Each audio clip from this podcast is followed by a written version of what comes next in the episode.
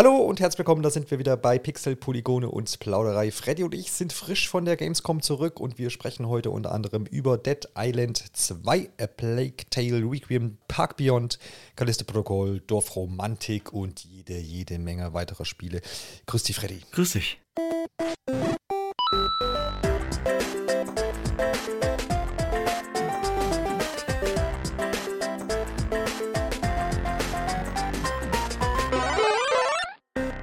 Wir haben uns die Opening Night Live angeguckt. Wir waren am Mittwoch auf dem Pressetag und Early Access äh, Wildcard-Tag und am Donnerstag waren wir auch nochmal den vollen Tag unterwegs, haben jede Menge Termine gehabt, jede Menge Spiele anspielen können. Natürlich bei weitem nicht alles, aber ich denke, da sind einige Highlights, wie ja eben schon angekündigt, mit dabei. Da gehen wir dann gleich drauf ein, aber zuvor vielleicht mal noch mal ganz kurz, äh, vielleicht so ein paar Einblicke, wie es uns denn jetzt gefallen hatte. Jetzt, wir waren ja jetzt beide 2019 das letzte Mal dort vor Ort mit großem Primborium und Besucherrekorden und so. Ob diese jetzt gebrochen werden, das muss ich jetzt noch rausstellen. Wird ja meistens dann irgendwie im Laufe des Samstags, Sonntags, glaube ich, oder vielleicht auch erst Montag, was Sinn machen würde, ähm, bekannt gegeben. Muss man dann schauen. Aber wie arg hast du dich denn jetzt gefreut auf diese zwei Tage, äh, die jetzt hinter uns liegen? Also Vorfreude hatte ich auf jeden Fall schon recht eine, eine recht große. Ja, so insgesamt war sie dieses Jahr durchaus auch gut, die Gamescom, würde ich sagen. Aber ich, also ich hatte so einen insgesamt einen ganz äh, positiven Eindruck. Aber äh, ja, es war für mich nicht die beste Gamescom, würde ich sagen, von denen, wo ich bisher war.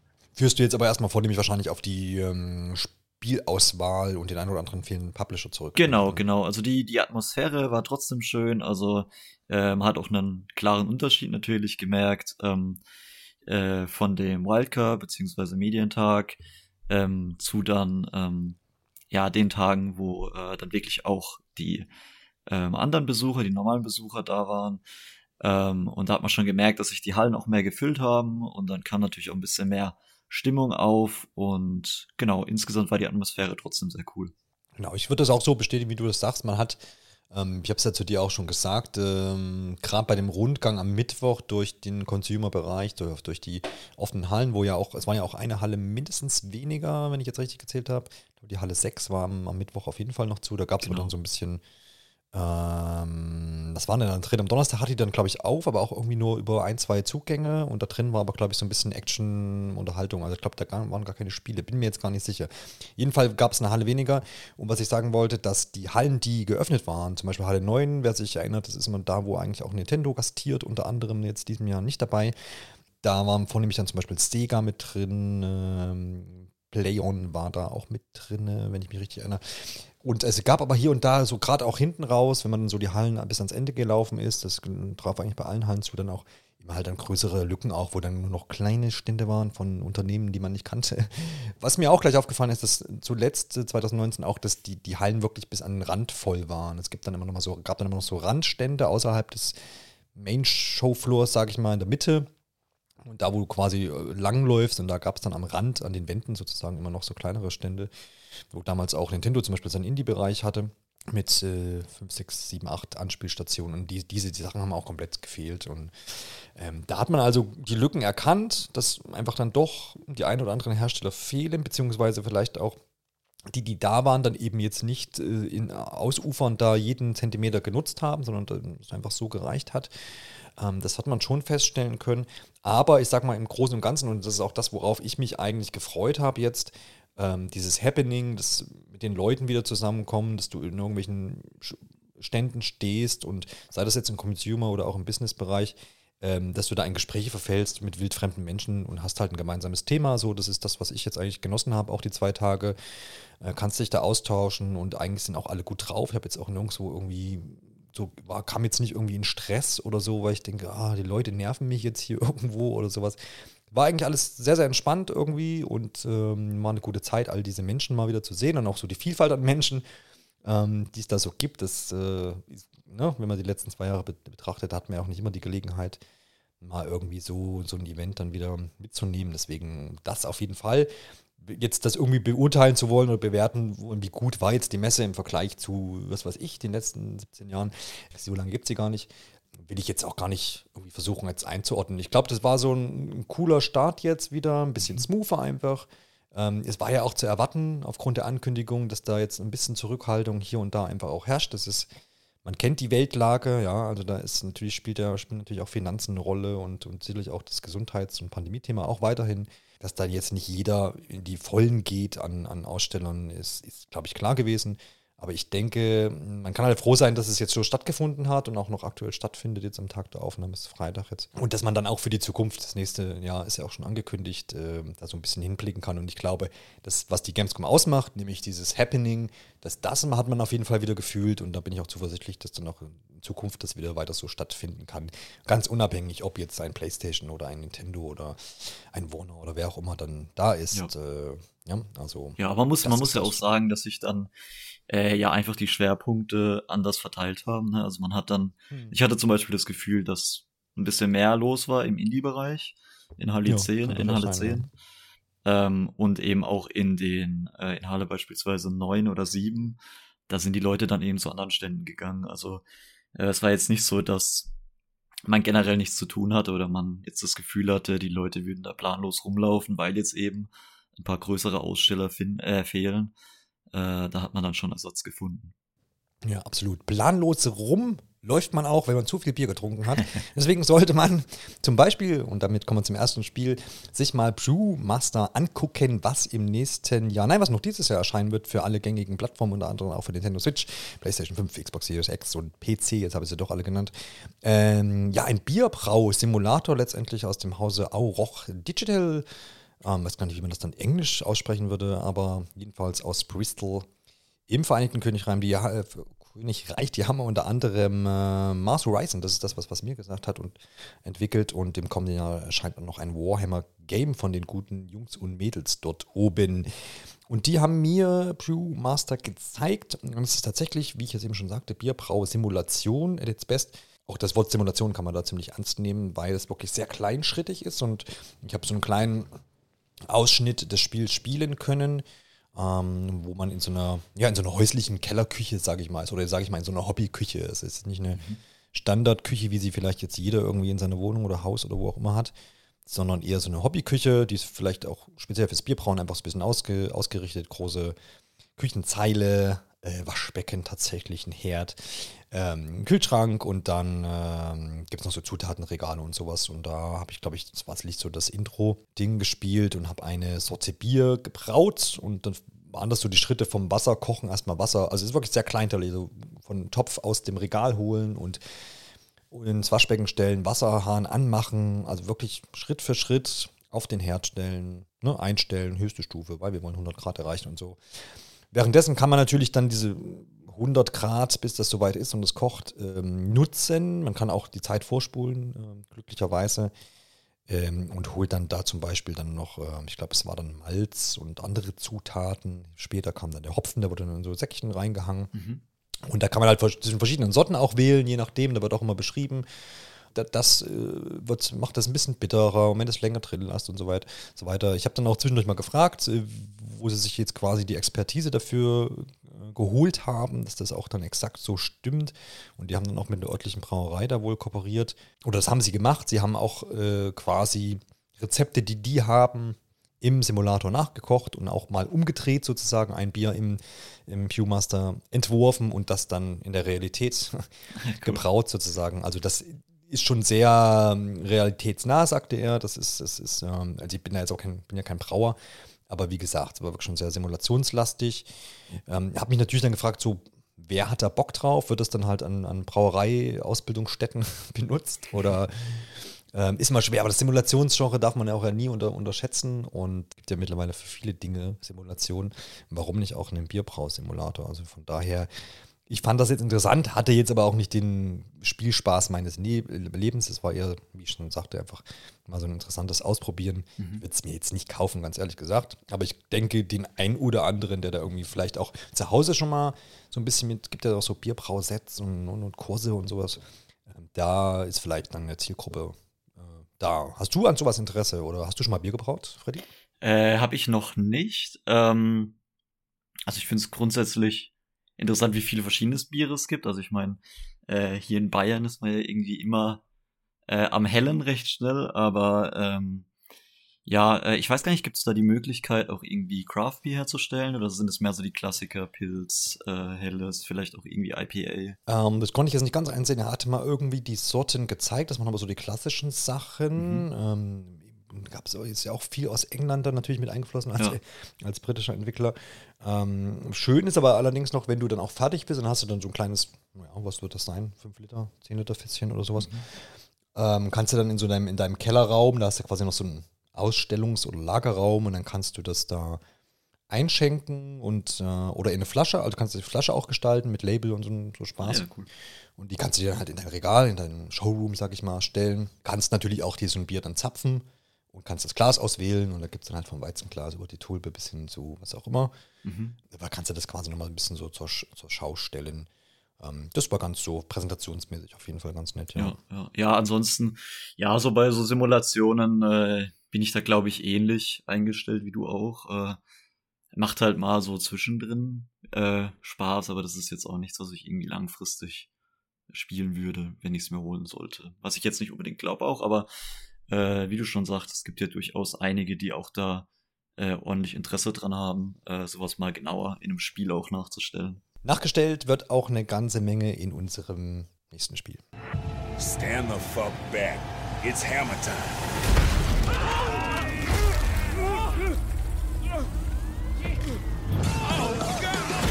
This way for the happy ending. Jimmy,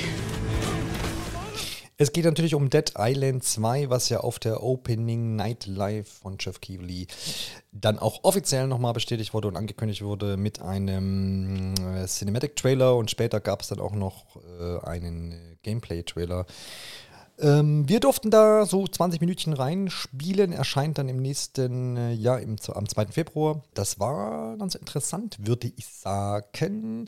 Wenn man wenn man so ein bisschen auch zurückblickt, nochmal auf diese, diese Entwicklungsgeschichte, ich glaube 2011 war es, 2011 war es, wo der ähm, das Erstlingswerk da damals erschienen ist. Und dann waren ja letztendlich, wenn ich das richtig überblickt habe, ähm, zum einen Techland war mal damit äh, beauftragt, Dead Island 2 zu entwi entwickeln. Die haben aber dann äh, Dying Light ja gemacht, wer das, äh, wem das was sagt. Und dann sollte ja der deutsche Entwickler Jager ähm, das ganze Ding weiterführen. Die haben das dann auch, glaube ich, sogar mal auf der E3 2014 gezeigt, genau. Und war auch mal für 2015 angesetzt, äh, wurde aber dann wieder eingestampft. Ähm, dementsprechend lag das dann eben seitdem so ein bisschen auf Eis. Jetzt ging es halt über an die Dambuster Studios, genau, die das jetzt ähm, unter der Flagge von Deep Silver entwickelt haben und es eben jetzt, wie gesagt, im Februar das Licht der Welt endlich erblicken wird. Man hat ja, ähm, ich glaube, das war die mm, diese Summer Game Fest. Ich glaube, da wurde ja der Goat Simulator 3 angekündigt und das war so ein Trailer, der so ein bisschen an Dead Island, äh, äh, an den Trailer, der seinerzeit schon mal gezeigt wurde, ähm, erinnert. Das war so ein bisschen Crossover-Marketing mhm. quasi, was er betrieben hat. Und da wurde ja schon dann so gemunkelt, naja, das ist vielleicht schon so der Hint und so. Und die letzten Wochen kam das ja auch immer wieder auf. Und wie gesagt, jetzt hatten wir, wie gesagt, diese Spielzeit zur Verfügung. Und ich weiß nicht, hast du mit Dead Island viel zu tun gehabt im äh, Vorhinein oder war das jetzt auch so dein erster Kontaktpunkt? Nee, eigentlich gar nicht. Äh, ich bin auch ja relativ äh, sparsam, was so Zombie-Spiele angeht, generell. Ja. Also abseits jetzt von beispielsweise Last of Us. Ich eigentlich jemand, der eher relativ wenig so Zombie-Spiele spielt, aber äh, ja, ich hatte mit dem zweiten Teil auch durchaus äh, Spaß. Äh, du hast ja auch schon in deinem Preview-Artikel erwähnt, ähm, dass man da auch eine Menge an Waffen zur Verfügung hat und gerade auch da äh, seinen eigenen Favoriten so zu finden und dann aber auch die äh, verschiedenen Vor- und Nachteile abzuwägen. Ähm, das hat schon ordentlich Laune gemacht, sich da durchzuschnitzeln. Ja, genau. Wir hatten da so ein ja, recht ähm, kompaktes Level, was ja natürlich auch immer für so eine Anspielsituation eigentlich ganz schön ist, mit einem, erstmal so mit so einem Explorationspart am Anfang quasi erstmal, ja, folge dem, dem, dem, dem äh, Missionsmarker letztendlich, von von A nach B, von C nach D und auf dem Weg natürlich immer wieder mit äh, Gegner Kontakt gehabt. Ähm, man konnte hier und da mal ein bisschen was looten. Es ging von Geld über irgendwie auch natürlich Munition und äh, andere Dinge, die man so noch finden konnte. Und das große Ziel war eben dann, äh, ja, ich weiß nicht, ob das dann schon als Boss galt, dann war so ein, so ein Zombie-Clown, so ein verrückt gewordener, den man am Ende dann finden konnte. Ich habe es dann nicht ganz hingeschafft, du ja auch nicht, glaube ich. Ich definitiv nicht, nee. also ich war dann dort quasi, aber ich habe noch nicht zu Gesicht bekommen. Ich habe mir dann im Nachhinein mal angeguckt, mhm. den konnte man ja dann auch hier und dort mal erblicken. Genau, und das war alles angelegt so auf einem Pier von ähm, LA oder Hell A, wie genau. die Guten das hier schimpfen. Und am, am, am äh, Riesenrad am Ende danach gab es dann eben diesen, diesen Clown und diesen Kampf. Ich fand es eigentlich auch recht, recht unterhaltsam, so von den Kämpfen her. Ich hatte, mir, ich hatte ja mit Dead Island 1 auch nicht viel zu tun. Ähm, ich weiß, dass das ja, es war ja auch mit, mit, den, mit der deutschen Erscheinungsgeschichte relativ schwierig. Ich glaube, es ist 2019 erst offiziell dann vom Index runtergekommen und dann da auch nochmal irgendwie als äh, Ultimate Edition oder was auch immer erschienen. Ja. Genau, habe nicht genug äh, oder habe nicht viel damit zu tun gehabt ähm, und war jetzt eigentlich überrascht, dass es gar nicht so. Also klar, es ist natürlich ein Zombie-Gehaue und Verkloppe und Erschieße, das ohne Frage und Auseinandergereise vielleicht auch mal. Aber es ist nicht so, spring rein und hau alles um und äh, dann geht's weiter so. Ja. Es ist nicht ganz so. Also man muss schon vorsichtiger vorgehen, auch mal mit, gibt es so einen Dash-Move äh, zum Ausweichen, gibt es so einen Befreiungsschlag, wo er so, so leicht springt, der Charakter. Wird ja, glaube ich, sieben Charaktere wird es insgesamt geben zum Spielen, zumindest das bestätigt. Vielleicht gibt es dann sogar noch mehr, wo man quasi sagt, oh scheiße, jetzt wird es ein bisschen brenzlig, weil so viele Zombies auf mich zurennen, kann mich da so ein bisschen befreien. Dann ist natürlich auch der, der Einsatz der Waffen, das muss man auch dann von Gegnertyp zu Gegnertyp schon überlegen. Also die einen sind einfach ein bisschen langsamer, die Waffen, die anderen sind sehr flink und können auf Distanz natürlich auch vielleicht was ausmachen, wie die Pistolen oder Maschinengewehr, was man da hatte. Also ist schon jetzt nicht einfach nur Zombie-Geschnetzel, sondern ist schon für Abwechslung auf Seiten ähm, des Kampfsystems, wenn man es denn so nennen möchte, äh, gesorgt. Muss man dann halt sehen, wie das, ob das noch tiefgängiger wird im Verlauf des Spiels, was es noch alles für verrückte Waffen geben wird und wie viel Spaß das macht. Aber so im Großen und Ganzen für den Ausschnitt äh, war ich da gut unterhalten. Äh, ich denke, dir ging es da ja genauso. Ne? Ja, absolut. Ja, ich bin auch mal gespannt, wie dann ähm, letzten Endes die, die Story sich dann noch irgendwie einfädelt. Ähm, sie haben ja auch mehrfach erwähnt, dass es eben um diese Grundstimmung geht, ja, das sind nicht irgendwie Überlebende, sondern die feiern das eigentlich wirklich, gegen die Zombies zu kämpfen. Ja, die gehen bewusst raus und mhm. kämpfen gegen die. Und das merkt man eben auch. Also die Grundstimmung ist eben deutlich, ja, geladener und irgendwie atmosphärischer ähm, auf eine, ja, ich würde mal sagen, positivere Weise als jetzt beispielsweise bei irgendwelchen anderen Apokalypsen-Spielen wo man dann meistens äh, eher wegrennt vor Zombies. Ja, genau, da sprichst du natürlich auch eine, einen wichtigen Faktor an, was man jetzt, glaube ich, auch nicht erwähnt hat, ist eine große Portion äh, ja, Sport, schwarzer Humor auf jeden Fall genau. damit dabei und so ein bisschen das Über, Übertrete einfach. Ähm, das findet man auf jeden Fall in dem Spiel. Da ist nicht viel, ja, mit, mit dieser düsteren Stimmung, was du einfach äh, jetzt ange, angesprochen hast. Düstere Stimmung wird auch nicht in diesem nächsten Spiel äh, aufkommen, nehme ich in. Es äh, geht nämlich um die Checkbox-Reihe. Äh, da gibt es ja schon unzählige Spiele. Das nimmt ja gar kein Ende. Mhm. Und es gibt jetzt auch demnächst wieder ein neues. Und das hast du dir angeguckt. Genau, und zwar ist das das äh, Jackbox Party Pack 9, das diesen Herbst eben für alle großen Plattformen erscheinen, also im Prinzip fast alles. Es wird wieder, wie in den ähm, anderen Teilen auch, fünf verschiedene Spiele geben. Da hat man dann beispielsweise auch den Klassik Klassiker äh, Fibbage drin, äh, diesmal Fibbage 4, also äh, da gab es dann schon verschiedene ja, Neuauflagen mit anderen Komponenten halt. Ich selbst habe jetzt äh, auf der Gamescom ein Spiel angespielt, das heißt, hieß äh, Non-Sensory, wo man eben auch verschiedene ja so Aufgaben hatte. Äh, beispielsweise sollte man, man hatte so eine Skala, man sollte beispielsweise sagen, wie äh, entwirft einen Namen, der sagt, dass dieses Restaurant zu 60 Prozent oft geöffnet ist und zu 40 Prozent geschlossen. Und äh, dann gibt man dann eben einen Namen ein und dann müssen die anderen praktisch am Ende erraten, ja, wo auf dieser Prozentanzeige war das angesiedelt äh, klingt es so, als wäre das irgendwie zu 80 Prozent eigentlich offen. Es hat tatsächlich super viel Spaß gemacht. Ähm, vor allem auch deswegen, weil es auch eine Zeichenrunde gab. Da ich da total katastrophal bin, äh, glaube ich, war das dann noch mal witziger. Genau, also ich hatte da wirklich wieder super Spaß dabei. Ähm, ich glaube, es ist auch einfach ein, ein, tolles Spiel, wenn man halt eine größere Freundesgruppe da hat, weil man eben das mit dem Handy einfach spielen kann und da jetzt keine extra Controller für braucht. Ja, genau. Wie habt ihr das jetzt da vor Ort gespielt? Weil du jetzt gerade auch zeichnen magst, äh, sagtest, deswegen. Genau, also wir hatten, wir haben das auf einem, einem Bildschirm gespielt, zentral, wo mhm. das Ganze abgebildet war und jeder von uns hat halt sein Handy dann gehabt. hat sich dann eben über eine äh, Webseite eingewählt. Ähm, was jetzt auch neu dabei ist, ist, dass man das über einen QR-Code machen kann, was ein bisschen leichter ist, als äh, da irgendwie den Code immer einzugeben. Was auch ganz cool ist, ist, dass man jetzt eben Spieler kicken kann. Es gibt einen Quick Reconnect, wer das aus den Vorgängern kennt, dass man öfter mal schnell disconnected wurde, wenn man irgendwie zu einer anderen App wechselt. Äh, das sollte jetzt dadurch auch deutlich leichter sein, da wieder reinzukommen. Auch so ein Kritikpunkt noch an den Vorgängern ist eben, dass es da meistens, ähm, ich glaube bis auf den letzten gab es dann eigentlich immer nur eine englische Sprachausgabe. Die wird am Anfang hier auch so sein aber es äh, folgt dann unter anderem auch noch eine deutsche Sprachausgabe und eben auch einige von den typisch amerikanischen Inhalten, die man hierzulande auch nicht immer unbedingt versteht, als aus kulturellen Gründen, die ähm, werden dann eben auch durch entsprechende Inhalte ersetzt und es soll eben das Ziel sein, dass ähm, ja jede jedes Land oder jede Region halt so seine Version hat und äh, das dann natürlich auch alles wirklich Sinn macht, was man da drin veranstaltet. Aber ich hatte echt viel Spaß mit dabei. Ich wollte sagen, das klingt doch nach einem guten Party-Tipp auf jeden Fall. Äh, Gab es da schon ein konkretes Release-Datum? Hast du das schon genannt und ich habe es einfach nicht gehört? Äh, diesen Herbst. Ah, ja, okay. Genau, also, also noch nicht ganz nicht konkret, aber ja.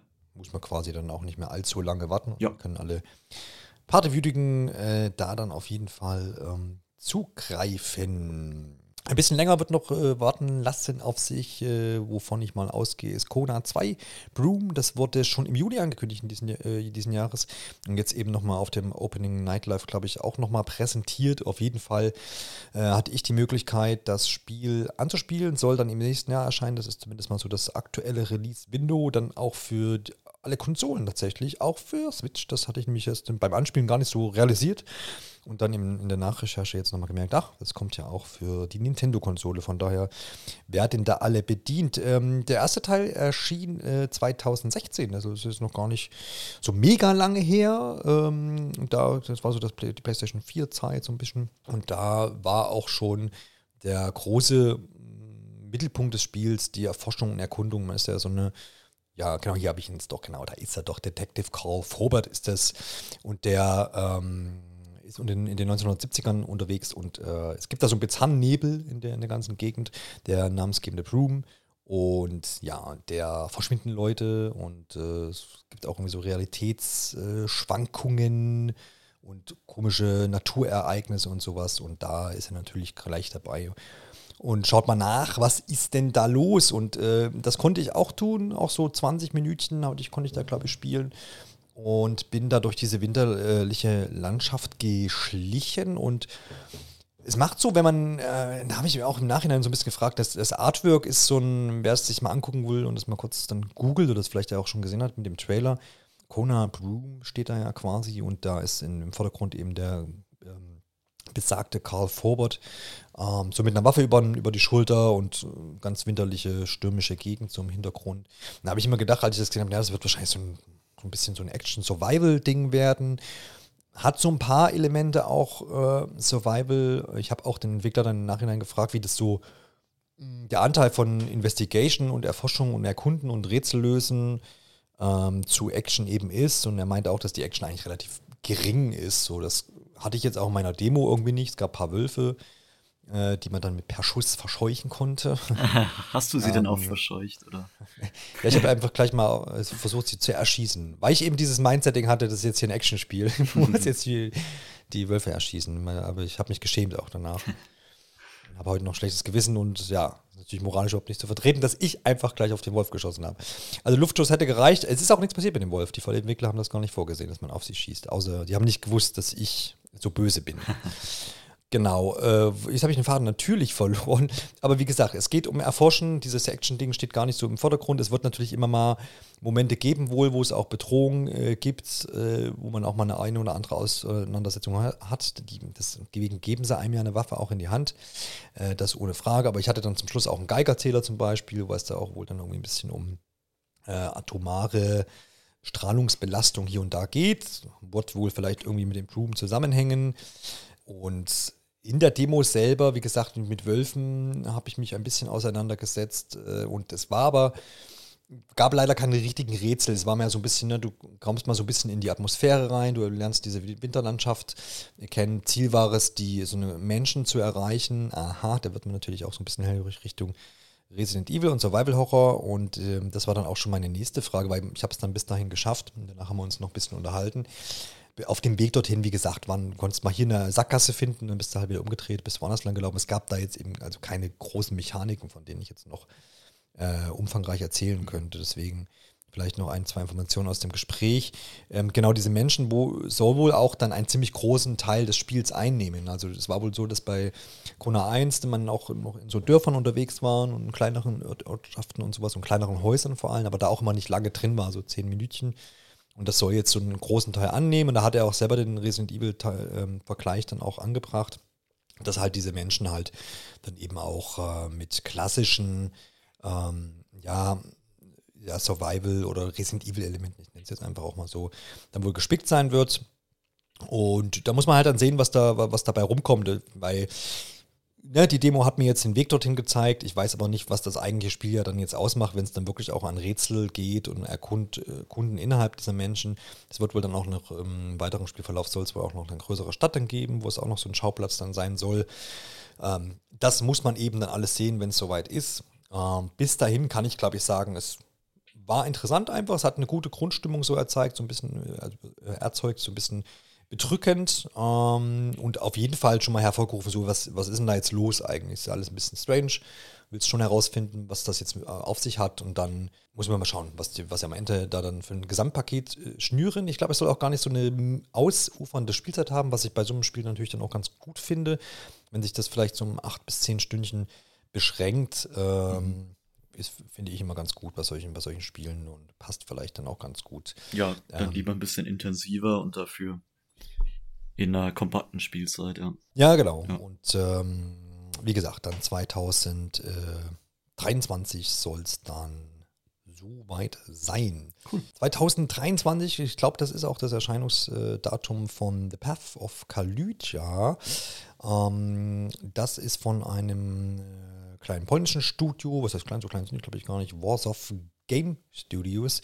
Unter anderem aber damit in Kombination mit einem brasilianischen Studio, nämlich Final Boss. Das ist so eine Zusammenarbeit. Ich glaube, Final Boss, das Studio hatte auch da den größeren Anteil.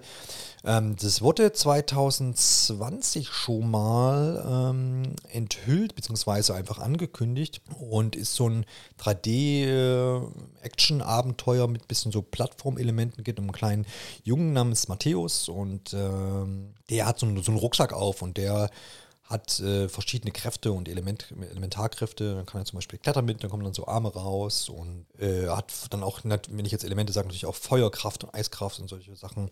Und das wurde mir vorgestellt, das habe ich dann selber auch nicht spielen können, ähm, aber ist tatsächlich so ein klassisches Action-Adventure, hat auch einen ganz guten Eindruck so gemacht. Äh, ich, was er zeigen konnte, waren diese Kletterpassagen. Es gab ähm, so ein paar Rätselsachen, die er mir gezeigt hat um da so ein paar ja, Schätze zu finden, ein paar Durchgänge irgendwie, äh, verborgene Durchgänge aufzudecken. Ähm, den einen oder anderen Kampf gab es dann natürlich auch, also auch die, die, die, diese Kräfte aus dem Rucksack helfen da auch dann weiter. Ähm, macht auf mich alles einen ganz äh, sympathischen und ähm, netten Eindruck die, die Prämisse von Matthäus, dem Charakter, finde ich noch ganz äh, interessant, dass er, ähm, er ist so ein, in seiner realen Welt ist er wohl so ein, so ein Opfer von äh, Mobbing und Gewalt an seiner Schule, nehme ich mal an. Das wird wohl dann irgendwie ähm, in, dieser, in dieser mystischen Welt mit diesem Rucksack dann irgendwie verarbeitet oder es soll halt irgendwie da so eine Verknüpfung geben. Und das finde ich mal eine ganz interessante Prämisse, wie sich das dann ähm, äußert und wie sie das dann da aufklären und ob da halt dann auch wirklich eine, vielleicht eine tiefgehendere Geschichte, die vielleicht auch hier und da mal berühren kann. Vielleicht steckt das ja so ein bisschen mit drin. Also erhoffe ich mir vielleicht auch so ein bisschen. Insgesamt soll es ähm, ja acht Welten geben. Das habe ich mir hier noch notiert. War ganz schick auf jeden Fall auch und für Switch und PC wohl erstmal okay. angekündigt. Weitere Plattformen halten sich da wohl offen. Ich meine, dass sie sagten, dass sie gegebenenfalls Ende des Jahres äh, versuchen, da irgendwie im Early Access auch mal auf den PC zu gehen. Aber ja, das war auch noch so eine, so eine, so eine, so eine Tendenz. Aber Action Adventure kann man eigentlich immer nehmen und das macht bisher, glaube ich, einen ganz guten Eindruck. Muss man, kann man, kann man auf jeden Fall mal im Auge behalten, würde ich sagen. Cool. Hast du denn ein Auge auf System Shock geworfen oder hat dich das vielleicht auch enttäuscht? Naja, System Shock ist ja äh, ein Remake vom äh, Originalspiel aus, äh, aus dem Jahr 1994, also jetzt auch schon äh, durchaus etwas älter, das Originalspiel. Ähm, erscheint äh, Ende 2022 für äh, PC, äh, PlayStation-Konsolen und Xbox-Konsolen. Und genau, äh, also was man sich darunter vorstellen kann, ist im Prinzip ein, ich würde mal sagen, relativ klassischer äh, Science-Fiction-Shooter, ähm, wo man verschiedene äh, futuristische Waffen hat. Äh, es gab am Anfang eine ganz coole ähm, Story-Einleitung, wo man entführt wurde von äh, einer Organisation und dann praktisch eingespannt wird, für die zu arbeiten auch. Ähm, und äh, genau, das war echt ganz interessant. Ähm, hat dann, wie gesagt, äh, verschiedenes Waffenarsenal, das man dann aber auch erstmal finden muss. Ähm, es gab dann so ein paar kleinere, ähm, ja, scary Momente, sage ich auch mal, wo dann so ein Außerirdischer um die Ecke kam auf einmal. Ähm, oder auch dann die Roboter ähm, angefangen haben zu rebellieren. Ähm, alles im anderen fand ich, alles in allem fand ich das eigentlich einen, ja, sehr schönen Science-Fiction-Shooter. Ähm, ja, ich, ich fand da jetzt nichts, was äh, so besonders hervorsticht, um ehrlich zu sein. Aber äh, ja, wenn man da Lust hat auf einen Science-Fiction-Shooter, der auch so ein paar ähm, ja, Rätselelemente auch durchaus hat, also wo man dann beispielsweise mal schauen musste, wo man irgendwie einen Code her herbekommt für so ein Schloss, ähm, dann glaube ich, kann man da trotzdem auch ordentlich Spaß mit haben. Ja, das klingt doch gut. Du hast wahrscheinlich auch das Original nicht irgendwie groß. Nee, das war sogar noch vor meiner Geburt. Und so, seitdem also auch nicht nach. Auch gar nicht, ja, ja. Das ist auch gar nicht eine. Mir hat das irgendwie was gesagt, deswegen dachte ich, das wäre jetzt vielleicht gar nicht mal so richtig alt, aber okay, dann, dann äh, habe ich mich da jetzt auch, weil habe ich da auch überhaupt keine Ahnung von. Ja, aber die, die Optik ist durchaus auch schön anzusehen, muss man sagen. Mhm. Also da, äh, das macht auf jeden Fall auch einen ähm, stimmigen Gesamteindruck, würde ich sagen. Ganz stimmig fand ich auch Dordon, ein französisches Spiel, ähm, wird dann äh, gepublished von Focus Entertainment. Ähm, wurde mir gezeigt, äh, konnte ich dann auch nicht selber spielen, aber das hat auch, hat auch da, dafür eigentlich gereicht. Ist so ein kleines narratives, handgemaltes Adventure. Ist natürlich immer so mittlerweile auch einigermaßen abgetroschen, wenn man das so äh, salopp so sagt, irgendwie.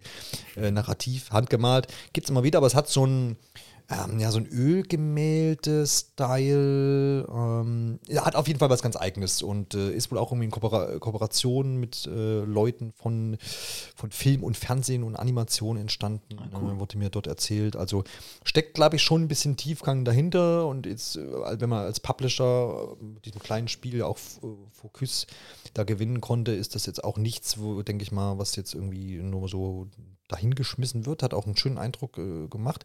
Es geht um Mimi und äh, die spielt man sowohl in ihrer Kindheit, ich glaube als zehn Jahre altes Mädchen und äh, dann, dann nochmal in der Variante ähm, mit 32 äh, als erwachsene Frau dann und äh, man erforscht so ein bisschen die ähm, ja, Familiengeheimnisse und Geschehnisse, indem man ähm, als Kind zum Beispiel dann äh, gewisse Sachen erforscht oder erf erlebt und zwar immer ähm, unter der, oder mit dem, mit dem Hauptaugenmerk auf ähm, ja, zusammen oder, oder Situationen, die mit der, mit der Großmutter stattfanden, die dann mittlerweile schon verstorben war oder ist, ähm, als Mimi, als, als erwachsene Mimi. Man schlüpft aber halt immer wieder in diese, in diese Kindheitsszenen. Und das ist ganz, ähm, eine ganz schöne Sache so, weil ich glaube, so, mir kam das auch schon bei der Präsentation, dass so alle, die irgendwie Möglichkeit hatten, in ihrem Leben irgendwie Zeit mit ihren Großmutter zu verbringen oder Großeltern, ich glaube, da haben viele Menschen einfach so positive Erinnerungen dran und ähm, fast niemand, den ich kenne, der sagt was Schlechtes über seine Großmutter. und ähm, ich glaube, das ist so ein, kann schon eine ganz emotionale, schöne Sache werden, ja, ne, weil ja sicherlich auch gerade ne, dieser Verlust auch von der Großmutter, das ist ja ist, ist eine Sache, die irgendwann ja jeden Mal irgendwie erreicht so und dann äh, finde ich das ähm, ganz, eine ganz schöne Prämisse, das da irgendwie in einem Spiel vielleicht darauf zu hängen und eben auch dieses Ding zu sagen, sie hat jetzt da irgendwie die Möglichkeit, per Erinnerung quasi nochmal in diese, in diese Kindheitsszenen zurückzuschlüpfen ähm, und dadurch ähm, eben durch ähm, ja, Gespräche mit der Großmutter, die dort geführt werden, ihre Erinnerungen wieder ähm, an diese Zeit hervorzurufen und es wird dann gameplay-technisch ähm, in so ganz kleinen Elementen gemacht. Also du hast zum einen eine äh, Polaroid-Kamera, wo, wo, du dann ähm, ja, Fotos machst mhm. und dann musst du halt dann irgendwie die, die selber auswählen, welche Objektive, du, äh, Objektive, das brauchst du nicht wechseln, das geht bei der Polaroid nicht, sondern Motive du auswählst. Ähm, machst dann so drei, vier Fotos zum Beispiel von einer Szenerie, dann kannst du noch, hast du einen kleinen ähm, Diktiergerät, wo du Geräusche auch aufnehmen kannst, das Vogelgezwitscher oder irgendwie das Rausen des, des, des Flusses oder sowas. Ähm, und du kannst auch so dir, sammelst auf dem Weg durch die, durch die, durch die einzelnen Abschnitte da auch so Wörter oder Satzfetzen und sowas. Und am Ende des Levels suchst du das alles zusammen und klebst das in dein Journal, also oder legst das dort ab, in so, in so einem Notizheft. Auch die Audioaufnahmen und du kannst bei den Fotos zum Beispiel danach aussuchen, welches nimmst du da jetzt oder ähm, welche Wörter formst du jetzt zu so einem kleinen Haiku, heißen die, glaube ich, diese kleinen Gedichte. Genau, ja. ja. Ähm, zusammen. Und das, das war irgendwie ganz schön und ich glaube, das kann so wirklich ein, ein schönes, entspanntes Spiel, was aber auch sicherlich ein durchaus emotional berühren kann, definitiv werden. Und das, ähm, das, diesen Eindruck hat es auf jeden Fall schon mal hinterlassen. Und wie gesagt, optisch auch wirklich hübsch anzusehen. Man muss dann gucken, wie umfangreich ist das Ganze und wie vielleicht auch wie abwechslungsreich. Aber so die, den Charakter Mimi, der ist, der ist auch schön, schön gestaltet und irgendwie niedlich und zugleich aber dann auch jetzt nicht irgendwie so zu kindhaft. Ähm, ist auf jeden Fall interessant, behalte ich persönlich im Auge. Erscheint, wie gesagt, dann äh, 2023 für alle gängigen Systeme. Cool. Ah, greetings. Mar didn't expect your visit. Otherwise, I would have cleaned up the place. So, you come to hear the legend of the Ulukai. Ulukai, Outcast 2, A New Beginning. Äh, Freddy, konntest du anspielen? Spielen. Ähm, wie sind denn deine Eindrücke? Sehr positiv, um das mal kurz, äh, kurz zu sagen und dann Gut, weiter, weiter aufzuholen, auszuholen. ja. Also wie auch im äh, ersten Teil von, ähm, von Outcast, der vor 20 Jahren erschien, spielt man auch eben hier im zweiten Teil wieder ähm, Cutter Slate. Das ist ein ähm, Ex-Navy SEAL, ähm, der eben in die Alien-Welt äh, von Adelpha ähm, praktisch reist. Genau im Vergleich zum vorherigen Teil äh, lernt er eben hier direkt am Anfang, dass äh, die Talaner, also die ähm, Ureinwohner, wenn man so sagen will, von dem Planeten eben äh, versklavt wurden, dementsprechend auch seine, seine Hilfe benötigen.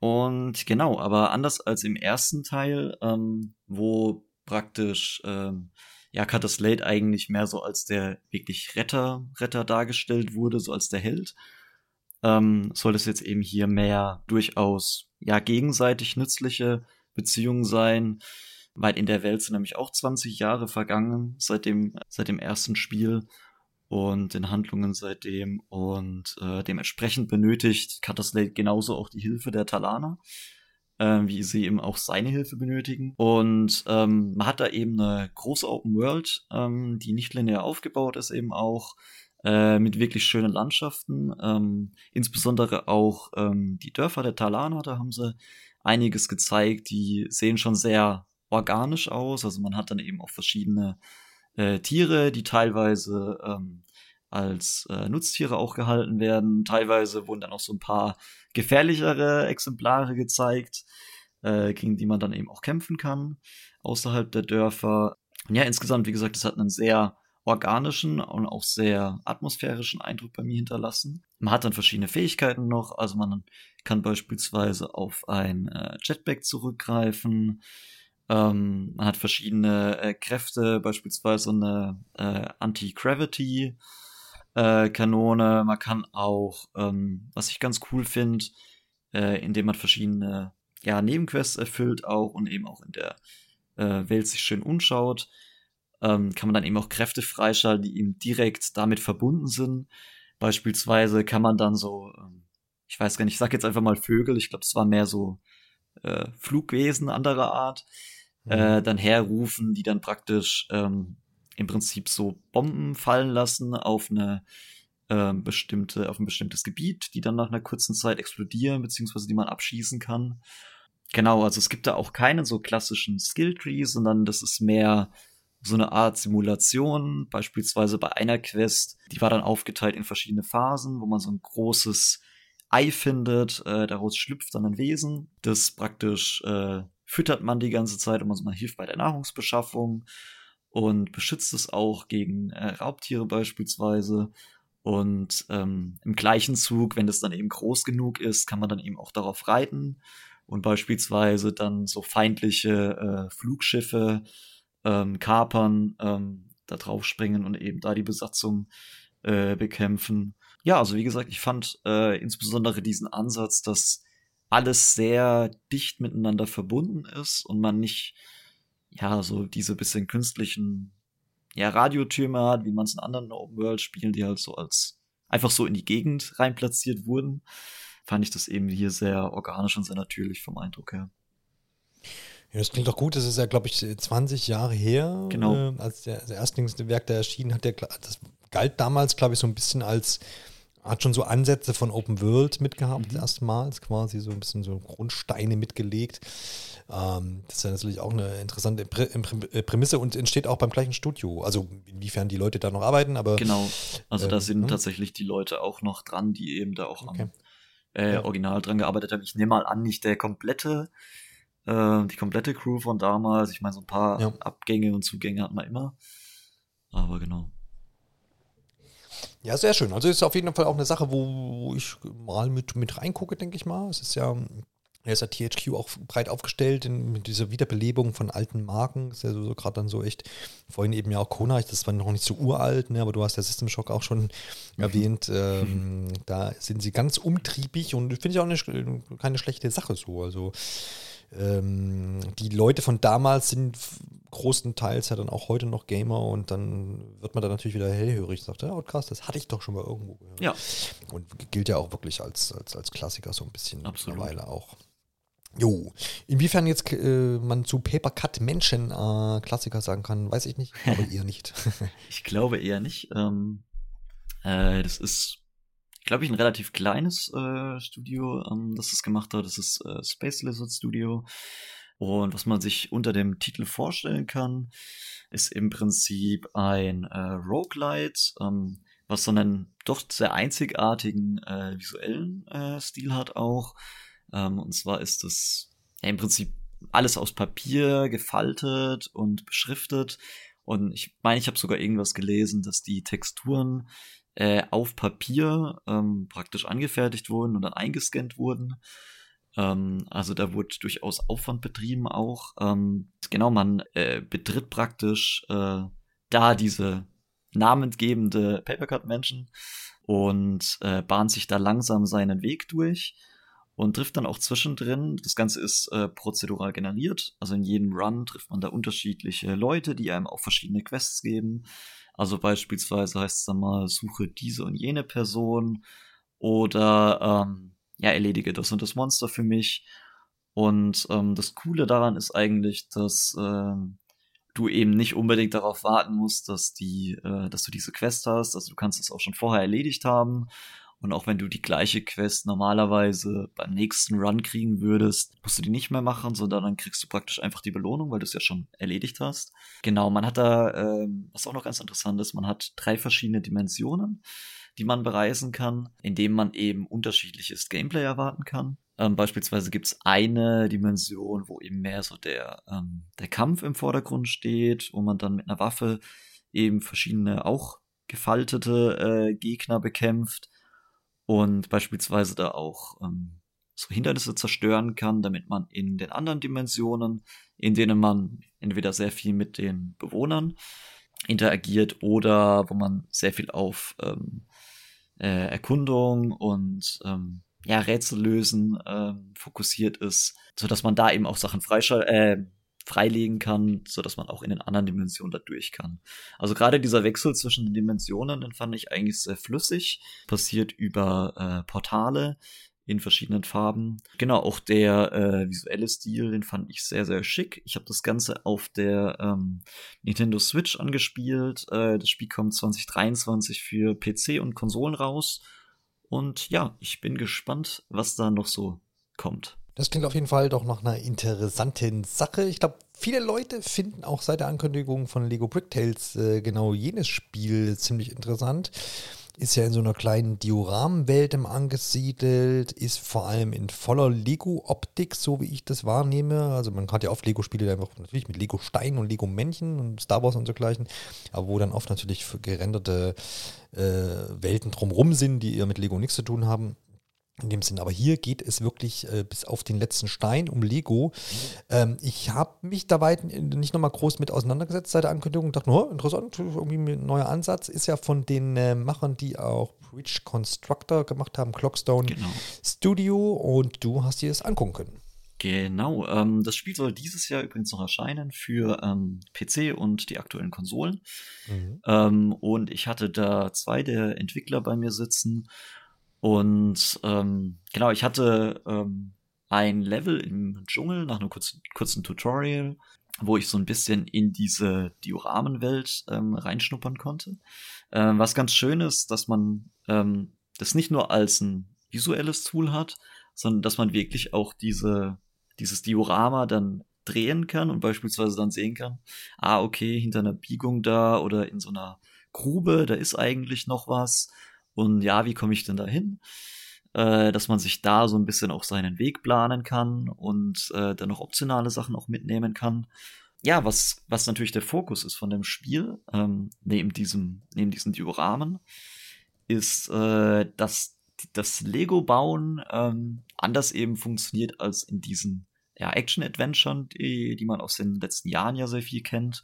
Mhm. Äh, beispielsweise eben auch mit ähm, hier Lego Skywalker Saga zuletzt, wo man eben in der Regel einfach den Knopf gedrückt hält und dann baut der Charakter ähm, eben das entsprechende Objekt. Äh, das funktioniert bei Lego Brick Tales anders. Da kann man, ähm, man im Prinzip so einen bestimmten Bereich, ähm, wo man verschiedene Lego-Steine, die man begrenzt zur Verfügung hat, dann eben anordnen kann und eine entsprechende, ähm, ein entsprechendes Objekt dann baut und man ähm, platziert eben selbst jedes einzelne Teil. Und äh, dadurch wird aus diesem Lego-Gebaue eben so ein bisschen ein Rätsel auch. Manche von den, von diesen Rätseln sind eben, ja, relativ äh, straightforward, wo du einfach verschiedene Flecken hast, wo du weißt, okay, da musst du jetzt halt einen Teil anbringen. Bei anderen Rätseln, äh, die sind eben physikbasiert. Da hast du dann beispielsweise, dass du eine Brücke bauen äh, musst und du hast, was weiß ich, irgendwie so fünf verschiedene Bauteile ähm, und dann eine bestimmte Anzahl dann von und äh, musst dann eben schauen, ja, was ist die schlauste Variante, da drüber zu kommen. Und kannst dir dann auch immer zwischendrin ähm, per Simulation anzeigen lassen, ja, okay, komme ich denn da tatsächlich drüber? Äh, das ist auch ganz, ganz cute gemacht, dass dann so beispielsweise so ein Roboter äh, drüber fährt über diese Brücke dann und ja, wenn du halt da Blödsinn gebaut hast, dann schleudert's den in die nächste Ecke. Genau, und man hat dann eben auch die Möglichkeit, wenn man dann so ein Rätsel ähm, komplettiert hat, dass man danach das Ganze nochmal im Sandkastenmodus nachbauen kann. Das heißt letztendlich, dass man eine viel größere Auswahl an Bauteilen hat. Man kann dann da deutlich schönere Konstruktionen auch nochmal bauen, weil man dann eben nicht limitiert ist. Und ich glaube, da äh, dürften insbesondere diejenigen, denen das äh, ja, Lego-Bauen in den anderen Lego-Spielen ein bisschen zu sehr in den Hintergrund geraten ist, die dürften da besonders viel Spaß mit haben. Ja, das klingt auf jeden Fall so, wie du das beschreibst, dass das weiterhin, weiterhin interessant ist. Und wenn das auch noch dieses Jahr erscheint, dann muss man da auch in dem Fall ja nicht allzu lange äh, warten. Dass jetzt äh, Leute auf eine Videospielumsetzung von Killer Clowns from Outer Space gewartet haben, weiß ich nicht so recht, aber es wird trotzdem gemacht. Es äh, handelt sich dabei um ein Spiel zu, wie gesagt, einem Film, der, lass mich noch mal kurz gucken, 1988 erschienen ist und so als Horror, komödiantischer Science-Fiction-Film gilt. Äh, ich habe ihn nicht geguckt. Du hast allerdings die Blu-ray jetzt äh, seit äh, gestern in deinem Besitz. Genau, ich kann hast schon geguckt jetzt. Hast gestern Abend noch schnell nachgeholt? Nein. Und ne? nach der, nach der äh, Ankunft um 2 Uhr nachts war das dann eher nicht mehr drin. wäre doch genau das Richtige gewesen. Was hat es denn jetzt damit äh, auf sich? Ist das so eine klassische Videospielverfilmung oder gibt es da doch ein bisschen anderen Aufhänger? Ja, also durchaus äh, gibt es da einige, nicht nur Referenzen, die anscheinend auch schon im Trailer vorkamen, die ich natürlich nicht bewerten kann, weil ich den Film noch nicht gesehen habe. Ähm, was man im Prinzip erwarten kann, ist ähm, ähnlich wie in äh, Friday 13th, dass ähm, man ein asymmetrisches Gameplay hat. Ähm, das ist in diesem Fall äh, 7 gegen 3. Ähm, also ich glaube, das sind genau dann sieben Menschen, die praktisch gegen drei Clowns antreten. Und ähm, es gibt mehrere Möglichkeiten, wie man praktisch als äh, Mensch auch gewinnen kann. Also man kann beispielsweise als Team entscheiden, okay, wir wollen eigentlich nur fliehen oder wir drehen den Spieß um und jagen die Clowns. Ähm, oder genau, also da gibt es verschiedene Möglichkeiten. Und als Clowns natürlich ist das Ziel, dass man eben die äh, Menschen ausschaltet. Ähm, das funktioniert so, dass ähm, die, äh, die praktisch fangen können in so äh, Kokons, äh, anscheinend auch wie im Film. Ähm, und wenn die in dem Kokon gefangen sind, die Menschen, dann haben die aber auch noch die Möglichkeit zu entkommen. Beispielsweise, wenn dann ähm, ein anderer Mitspieler herkommt und einen da losschneidet. Oder ähm, ja, wenn man halt äh, frühzeitig auch äh, dem Ganzen ein bisschen ausweicht. Also da gibt's äh, auch noch Möglichkeiten, äh, kurz davor ähm, praktisch abzuhauen. Ähm, insgesamt gibt's verschiedene Klassen, die eben unterschiedliche ähm, Sekundärwaffen beispielsweise haben. Da gibt's dann zum Beispiel eine Popcorn-Bazooka, äh, die genau das macht, was man erwarten würde, nämlich Popcorn schießen. Ähm, es gibt eine, ein, ein, unsichtbares Auto als Fähigkeit. Ähm, man hat die Möglichkeit, dass man ähm, praktisch so eine Art Super-Jump macht äh, als Clown, wo man ähm, dann die Menschen auch überraschen kann, wenn man beispielsweise sich hinter die teleportiert. Ähm, genau, und äh, auch, die, auch bei den Menschen gibt es dann verschiedene Klassen. Dann hat man beispielsweise, glaube ich, die Teens gehabt. Man hat ähm, äh, die Rednecks, die alle auch so entsprechende Persönlichkeiten haben und auch so ähm, die Klassen entsprechend aufgebaut sind, wie man das erwarten würde. Ähm, und genau, das äh, scheint da also in der Richtung schon mal ordentlich Abwechslung zu bieten. Ähm, es soll insgesamt ähm, ein Season-System geben, also verschiedene Seasons mit ähm, unterschiedlichen äh, Themen dann auch, äh, wo man auch in unterschiedliche ähm, äh, ja, Zeiten reist. Und äh, vermutlich wird es dann auch entsprechende äh, ja, Skins geben, nehme ich mal an, Waffen. Das äh, ist jetzt aber mal nur gemutmaßt. Und genau, also insgesamt sehr actionreiches Gameplay. Man hat auch als Mensch ähm, die Möglichkeit, wenn man gestorben ist, ähm, nochmal ähm, wieder zu spawnen. Und zwar sind auf der Karte eben ähm, NPCs verteilt und man hat die Möglichkeit, dann da einen NPC auszuwählen, sofern die denn noch übrig sind, ähm, und da dann eben neu einzusteigen. Gleichzeitig können die Clowns aber eben auch ähm, so vorgehen, dass sie eben schon Vor äh, im Vorfeld dann die NPCs auch ausschalten und somit dann verhindern, dass die Menschen nochmal respawnen können. Also ich glaube, äh, wie man vielleicht schon merkt, so man hat wirklich einige Möglichkeiten, sich da relativ frei auszutoben. Ähm, es gibt, glaube ich, auch noch so eine äh, Waffe, mit der man dann, ähm, ich glaube, das ist Zuckerwatte, genau, wo man Zuckerwatte dann schießt und dann ähm, ja Menschen auch verlangsamen kann als Clown. Also gerade die Gadgets, von denen auch einige eben auf den auf den Waffen aus dem äh, Film basieren, genauso wie die Clowns auch die unterschiedlichen Klassen auf dem Film basieren. Da hat man wirklich einiges, wo man sich bunt austoben kann, um es mal so zu sagen.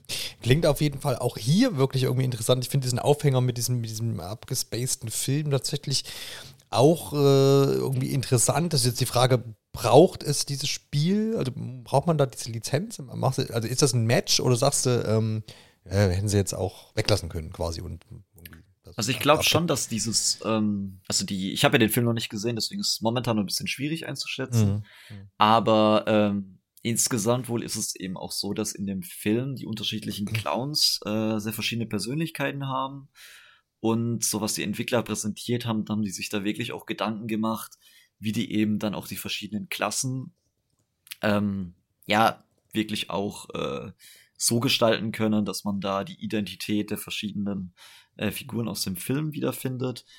Ähm, ich glaube, wenn man da so ein generisches Clown-Spiel draus gemacht hätte, dann wäre das wahrscheinlich nicht ganz so ähm, chaotisch und äh, vielleicht auch mit ein bisschen weniger Persönlichkeit, ähm, würde ich sagen. Äh, zusätzlich gibt's aber auch noch ähm, ein paar andere Waffen, das wurde so ein bisschen angeteasert, ähm, die eben nicht im Film vorkamen. Also beispielsweise dann, ich glaube, irgend so ein Stab, der erst wie so ein Spielzeug aussieht, äh, wie so ein Clown-Spielzeug, aber wenn man den dann ausfährt, dann sieht man, dass da irgendwie so Alien-Technologie drin ist.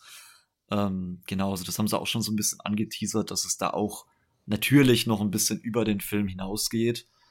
Ähm, Gerade auch mit diesem, mit den Seasons, die ja geplant sind, denke ich, ist das dann auch äh, durchaus eine coole Sache, dass man dann noch mehr Inhalte kriegt.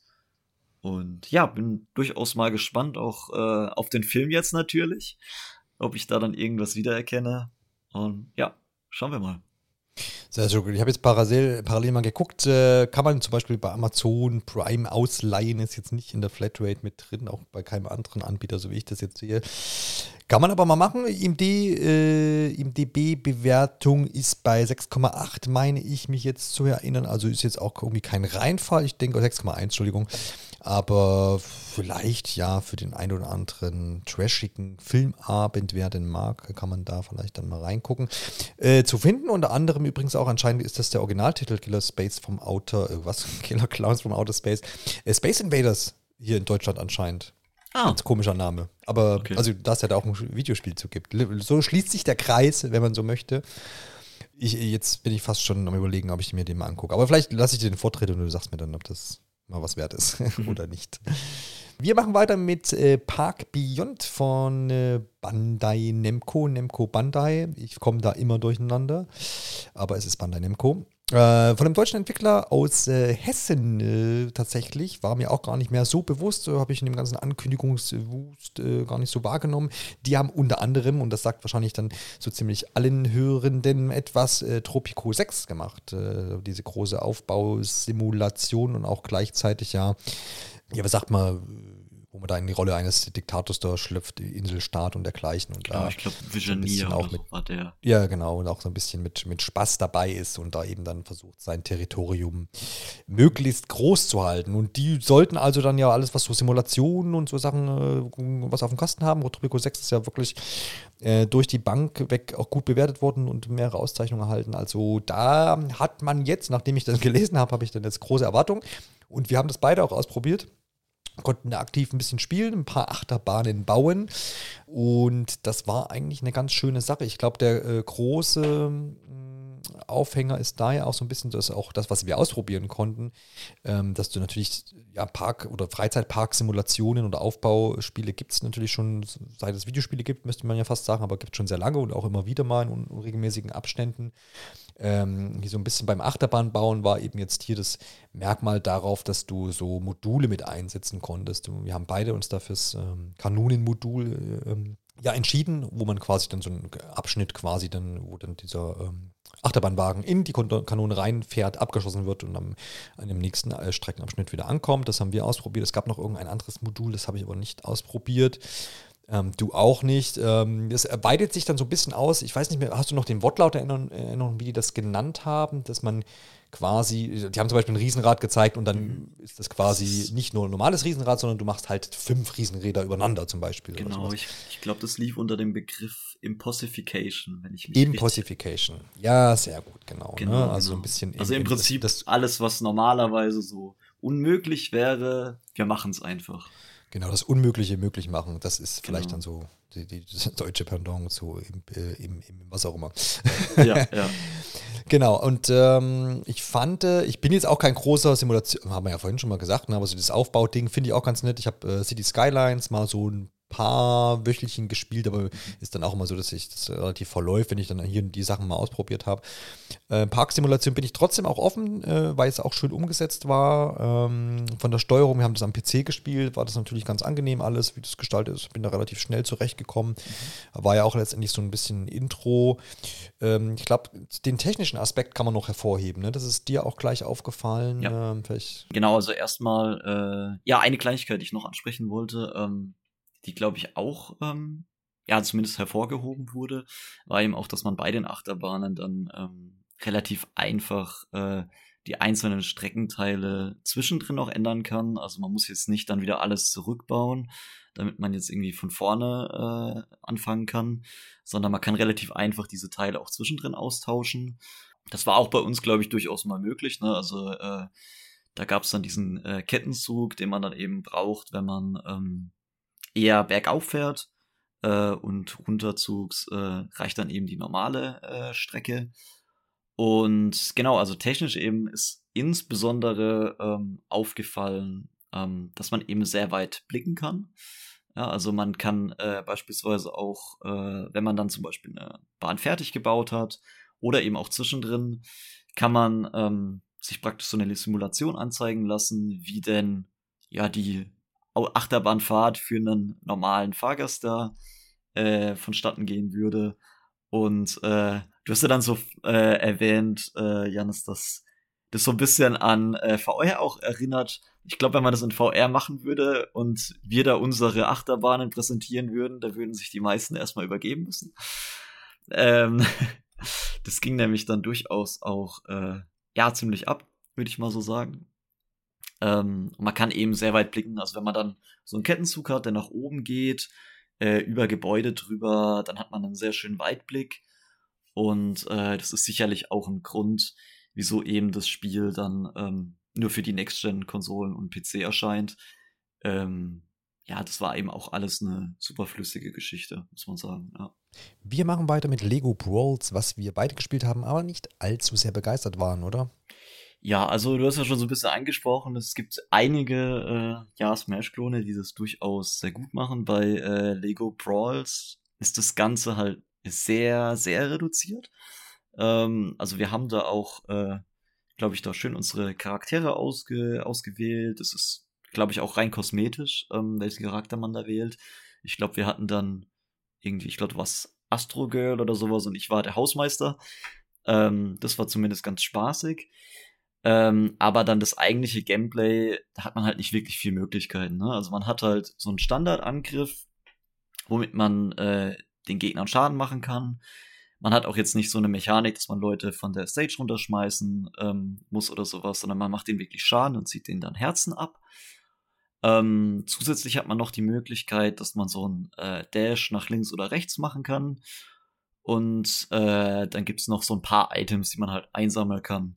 Ich würde mal sagen, die Items sind eigentlich auch so das einzige, so ein bisschen besondere. Also da gab's dann ja schon so ein bisschen Vielfalt. Ähm, aber äh, ja, ansonsten, ich glaube, wir haben am Anfang auch sehr viel durchprobiert bei, bei den Knöpfen.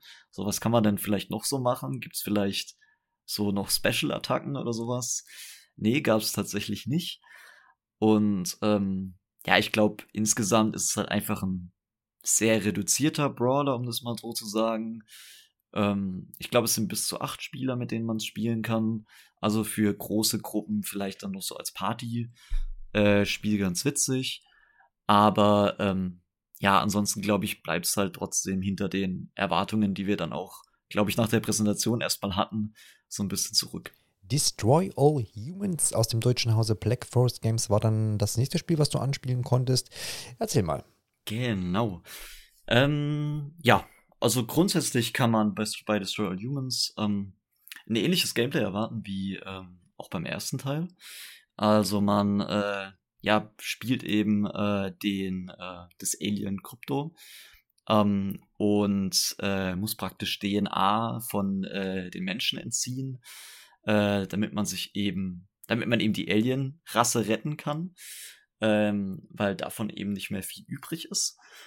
Und ähm, genau hier in diesem Teil äh, gilt äh, das KGB, ähm, also der russische Geheimdienst, eben als ähm, äh, ja, oder der sowjetische Geheimdienst gilt eben als große, äh, großer Feind hier.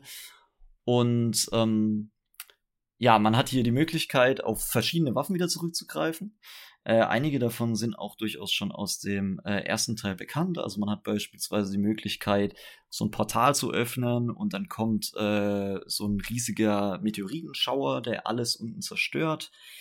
Ähm, man hat die Möglichkeit, ähm, dass man ähm, Gastro, den ich nenne ihn mal Kumpel oder das Gegenstück äh, von Krypto, ähm, ja, beschwört, sage ich mal, der dann als Drohne halt mit ihm mitkämpft. Ähm, man hat außerdem die Möglichkeit, äh, eine ja, Analsonde auszuschicken. Das äh, wird dann auch dafür genutzt, um die DNA von den Menschen einzusammeln. Äh, das genau, genau. Ähm, und es wird dann äh, ja entsprechend ausgesaugt, wie man dem Namen entnehmen kann. Äh, ja, und dann gibt's halt noch zusätzliche Sachen. Man kann beispielsweise auch ähm, so, äh, ich weiß gerade nicht mehr, wie es heißt, aber so, so praktisch Rauch äh, auf eine bestimmte ähm, Stelle eben sprühen oder schmeißen. Und dann kommt dann eben so ein Monster aus dem Boden und äh, attackiert die Gegner. Äh, man hat die Möglichkeit, dass man äh, ja die Leute tanzen lassen kann, was auch ganz witzig ist. Man kann auch in äh, sich in verschiedene Menschen ähm, reinversetzen. Äh, das hat vor allem auch äh, ein paar taktische äh, Vorteile, beispielsweise, wenn man, äh, wenn die Polizei auf dem Weg ist, um einen da irgendwie dingfest zu machen, dann kann man einfach da äh, bei denen anrufen, äh, nachdem man sich in den Polizisten versetzt hat. Und dann äh, kann man sagen, ja, das war eigentlich nur so ein Prank Call. Und aber hier ist alles gut und ihr braucht gar nicht vorbeizukommen. Ähm, das ist eigentlich auch ganz cool. Ähm, man hat sehr viele verschiedene Gebiete, die man bereisen kann. Also ähm, beispielsweise äh, San Francisco, ähm, beziehungsweise eine Gegend, die auf San Francisco äh, beruht. Ähm, dann hat man noch, glaube ich, London. Ähm, man hat die, die Tundra in Russland ähm, und kann auch auf den Mond. Also da ist auch wirklich äh, ordentlich ähm, ja, Vielfalt geboten. Äh, man kann auch mit dem Alienschiff selbst äh, rumfliegen und dann beispielsweise äh, ein Gebäude beschießen. Äh, dann strömen eben die Leute in Massen da raus. Ähm, und dann kann man die ähm, über so ein ja, Beam äh, dann hochziehen ins äh, Raumschiff, um dann eben auch die DNA einzusammeln. Und ähm, das kann man dann nutzen, um beispielsweise äh, Waffen zu upgraden.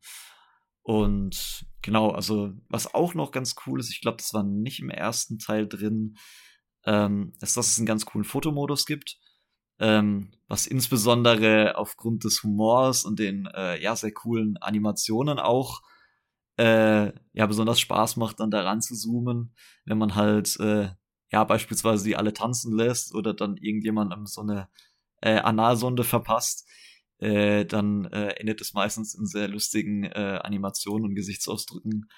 Und genau, da kann man sich eben dementsprechend dann auch kreativ austoben. Bei Modus Games hast du ganze drei Spiele präsentiert bekommen und auch teilweise angespielt. Was war denn wohl dein Highlight? mein Highlight. Äh, wahrscheinlich Tesla Grad 2. Ähm, ich muss dazu sagen, dass ich den ersten Teil nicht gespielt habe.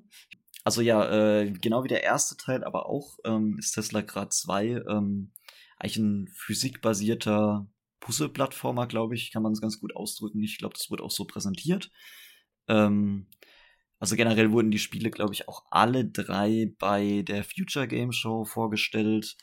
Ähm, ich meine, das war Mittwochabends dann, ne? Genau. Und ähm, Tesla Grad 2 ähm, wird eben im Frühjahr 2023 für PC und die aktuellen Konsolen erscheinen.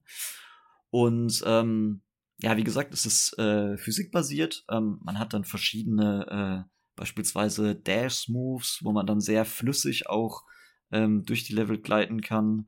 Was ich persönlich ähm, sehr cool fand auch, ähm, man hat äh, die Möglichkeit, dass man eben nicht wie in anderen Spielen unbedingt so clunky-mäßig rumschwimmen muss, sondern äh, da ja das Ganze auch auf Elektrizität aufbaut, hat man die Möglichkeit, dass man sich praktisch so durch ähm, ja, Wasserfontänen oder Wasserfälle äh, eben durchseppt.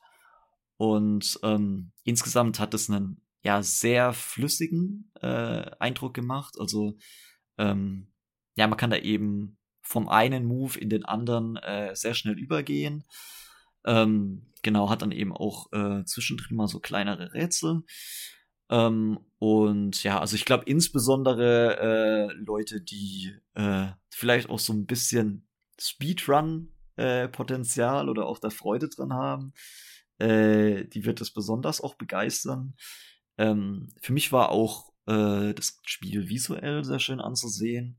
Also es ist ja so ein, ähm, ich glaube, handgezeichneter Stil mit Pastellfarben. Ähm, und ähm, was eben auch ganz cool ist, ist, dass man kein, also gar kein UI hat. Äh, gar keine irgendwelche Lebensanzeigen oder Tastenkombinationen oder sonst was, äh, sondern man hat eben wirklich dieses reine Spiel, ähm, das eben auch sehr auf ähm, äh, sehr so ein ähm, nordisches Thema, ähm, Wikinger-Thema auch hat. Ähm, und äh, genau, man hat dann eben auch beispielsweise so zerstörte äh, Wikinger-Gebäude, an denen man vorbeikommt. Ähm, es gibt auch äh, äh, Anti-Gravity-Mechaniken ähm, äh, und ja, insgesamt ähm, ja, geht irgendwie alles sehr flüssig, wie gesagt, ineinander über. Und äh, ich würde mal sagen, diejenigen, die schon Freude mit dem ersten Teil hatten, für die ist das auch beim zweiten Teil der Fall. Und äh, ja, vielleicht auch die, die sonst mal Lust haben, in einen physikbasierten Puzzle-Plattformer reinzuschnuppern. Weiter ging es mit After Image. Was verbirgt sich denn da dahinter?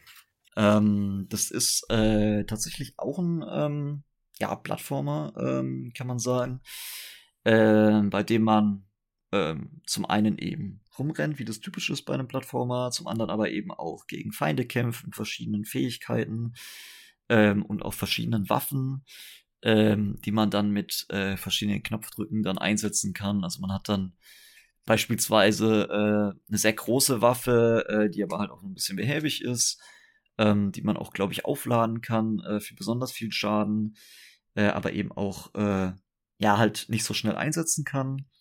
Ähm, das ist auch äh, handgezeichnet, dieses Spiel. Äh, ist so ein bisschen so ein Anime-Style. Ähm, das hatte auch, äh, ich glaube, das war so eine Menü-Animation oder sowas. Das sah schon ziemlich beeindruckend aus, würde ich mal sagen. Ähm, Ingame ist das äh, dann in 2D. Ähm, ich glaube, ich glaube, die hatten auch gesagt, dass das irgendwie so zehn äh, Künstler tatsächlich sind, die da dran arbeiten an dem Spiel. Ähm, und ja, also der, äh, ähm, der Aufhänger ist halt praktisch, dass man auch dann äh, verschiedene ähm, Fähigkeiten äh, miteinander verknüpfen muss. Man hat über 150 äh, Feinde, wo dann auch sehr darauf geachtet wurde, dass die in diese ähm, Areale auch reinpassen. Äh, das war auch wirklich ganz schön gestaltet, dass man eben dann beispielsweise von so einer verlassenen Stadt dann so stückweise in den Dschungel rüberkommt äh, also auch von den Hintergründen hat es dann ähm, ja sehr stimmig gewirkt. Und genau, das Spiel kommt ähm, dieses Jahr noch raus ähm, für PC und aktuelle Konsolen. Und dann kam mein absolutes Lieblingsspiel, zumindest vom Namen her, nämlich Cuckoos. Genau, Cuckoos. Äh, das ist ein sehr, sehr buntes Spiel. Ähm, ist auch äh, ein Plattformer, allerdings äh, 3D. Ähm, und ähm, ja, storymäßig kann man sagen, da gibt's äh, eben die namensgebenden Kuckus und äh, deren Aufgabe ist es eben, ähm, die Pets oder Haustiere, äh, so ganz, ganz süße Wesen, eben ähm, einzusammeln. Und äh, einige von diesen Wesen sind eben auch verrückt geworden, weil die ihre Kraft Kräfte einfach nicht mehr unter Kontrolle gehalten haben. Äh, da wird dann beispielsweise auch so ein Bosskampf gezeigt. Äh, anders als in anderen Spielen besiegt man die jetzt nicht wirklich, so dass sie dann irgendwie verschwinden oder sterben oder sonst was, sondern dass sie einfach wieder zur Besinnung kommen. Also es ist auch durchaus so ein ähm, family-friendly Game, würde ich sagen. Ähm, wie gesagt, sehr bunt. Man kann die ähm, verschiedenen äh, Kräfte der, ähm, der Pets eben auch nutzen. Äh, mit einem der Pets hat man beispielsweise dann besondere Mobility, also das kann man dann ähm, als so eine Art Crapple benutzen, um sich von einer Plattform zur nächsten zu schwingen. Man kann das auch als Plattform selbst einsetzen. Ähm, dann gibt's, äh, ich glaube, Petri hieß der, äh, das war so ein Wesen, ähm, mit dem man dann fliegen konnte.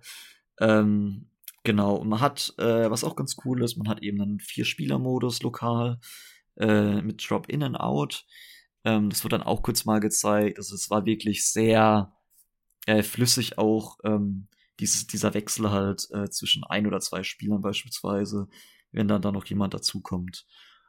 Und genau, ähm, das ist momentan äh, schon auf Steam im Early Access ähm, verfügbar und äh, kommt aber auch dieses Jahr noch für PC komplett raus und dann aber eben auch für die aktuellen Konsolen. Dann bin endlich ich auch mal wieder an der Reihe mit Spielen und äh, vor allem über Spiele sprechen. Das nächste dann war, äh, was wir uns hier aufgeschrieben haben, SpongeBob SquarePants The Cosmic Shake. Aus dem Hause Purple Lamp sind da die verantwortlichen Studio in äh, Wien.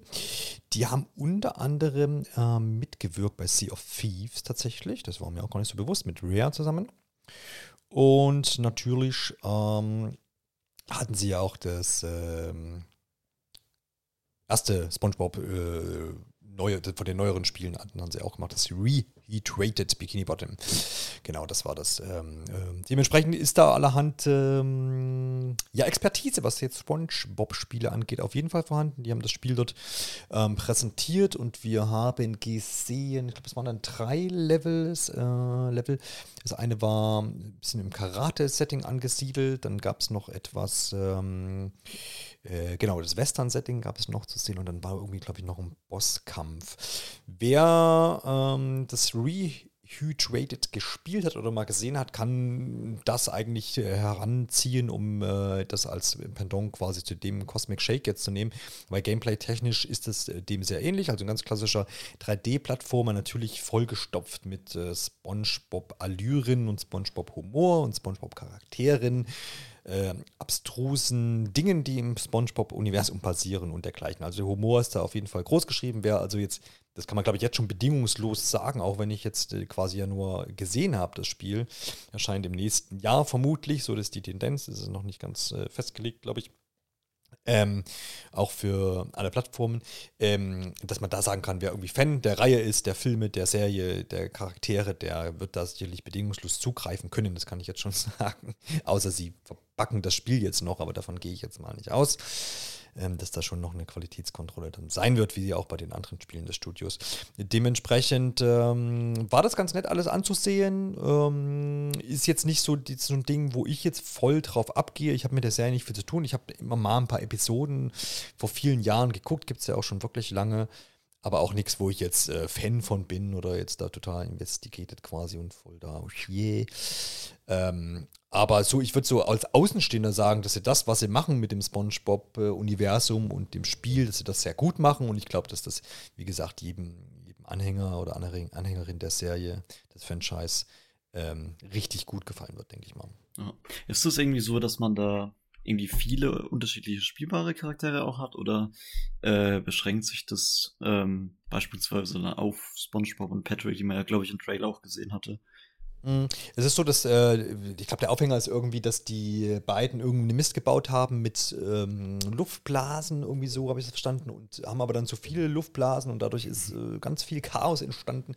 Und selbst Patrick selber ist so ein kleiner Ballon, Luftballons waren es, glaube ich. Okay, Weil Patrick wollte immer mehr Ballons und jetzt ist er selber auch ein Ballon und schwebt halt so um SpongeBob herum. Also man kann ihn, glaube ich, aktiv, also man kann, es ist so ein bisschen als Helfer quasi. Er rettet einen auch, wenn man irgendwo runterfällt, dann äh, hebt er einen wieder auf, weil als Ballon kann er schweben und dann hilft er einem wieder. Und hier und da kann man ihn dann einsetzen, äh, um auch mal Gegner zu attackieren und dergleichen. So ein bisschen als Helferlein dabei, aktiv steuern, weiß ich gar nicht, weil ich konnte es jetzt nicht selber ausprobieren.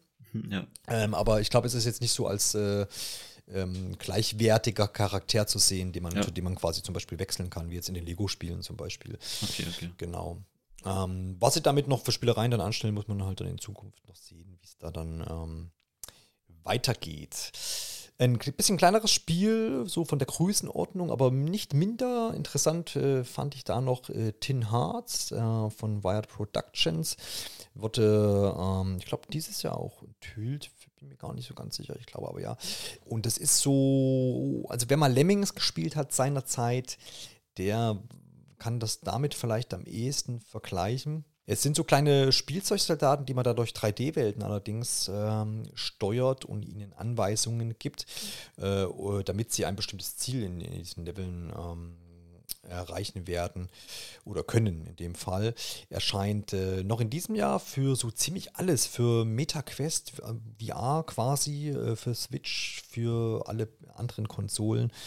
Also da wird man wahrscheinlich gar nicht drum rumkommen und äh, ich würde das auch tatsächlich empfehlen, weil das Level, was mir da gefallen, äh, gezeigt wurde, hat mir sehr gefallen.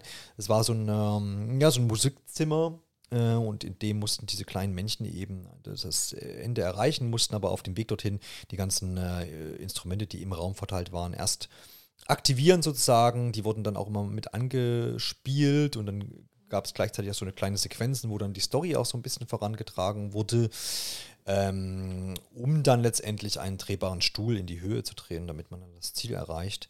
Ähm, vorher gab es noch so ein kleines Tutorial, wo man so ein bisschen die Grundlagen kennengelernt hat. Es gibt ganz viel auch so Blöcke, wo man, die man dann platziert in 3D, also zum Beispiel ähm, Prisma, ja, ein dreiseitiges, was man dann irgendwie hinlegt oder auch drehen und wenden kann, damit man die äh, Laufrichtung dieser kleinen Männchen dann eben anpassen kann.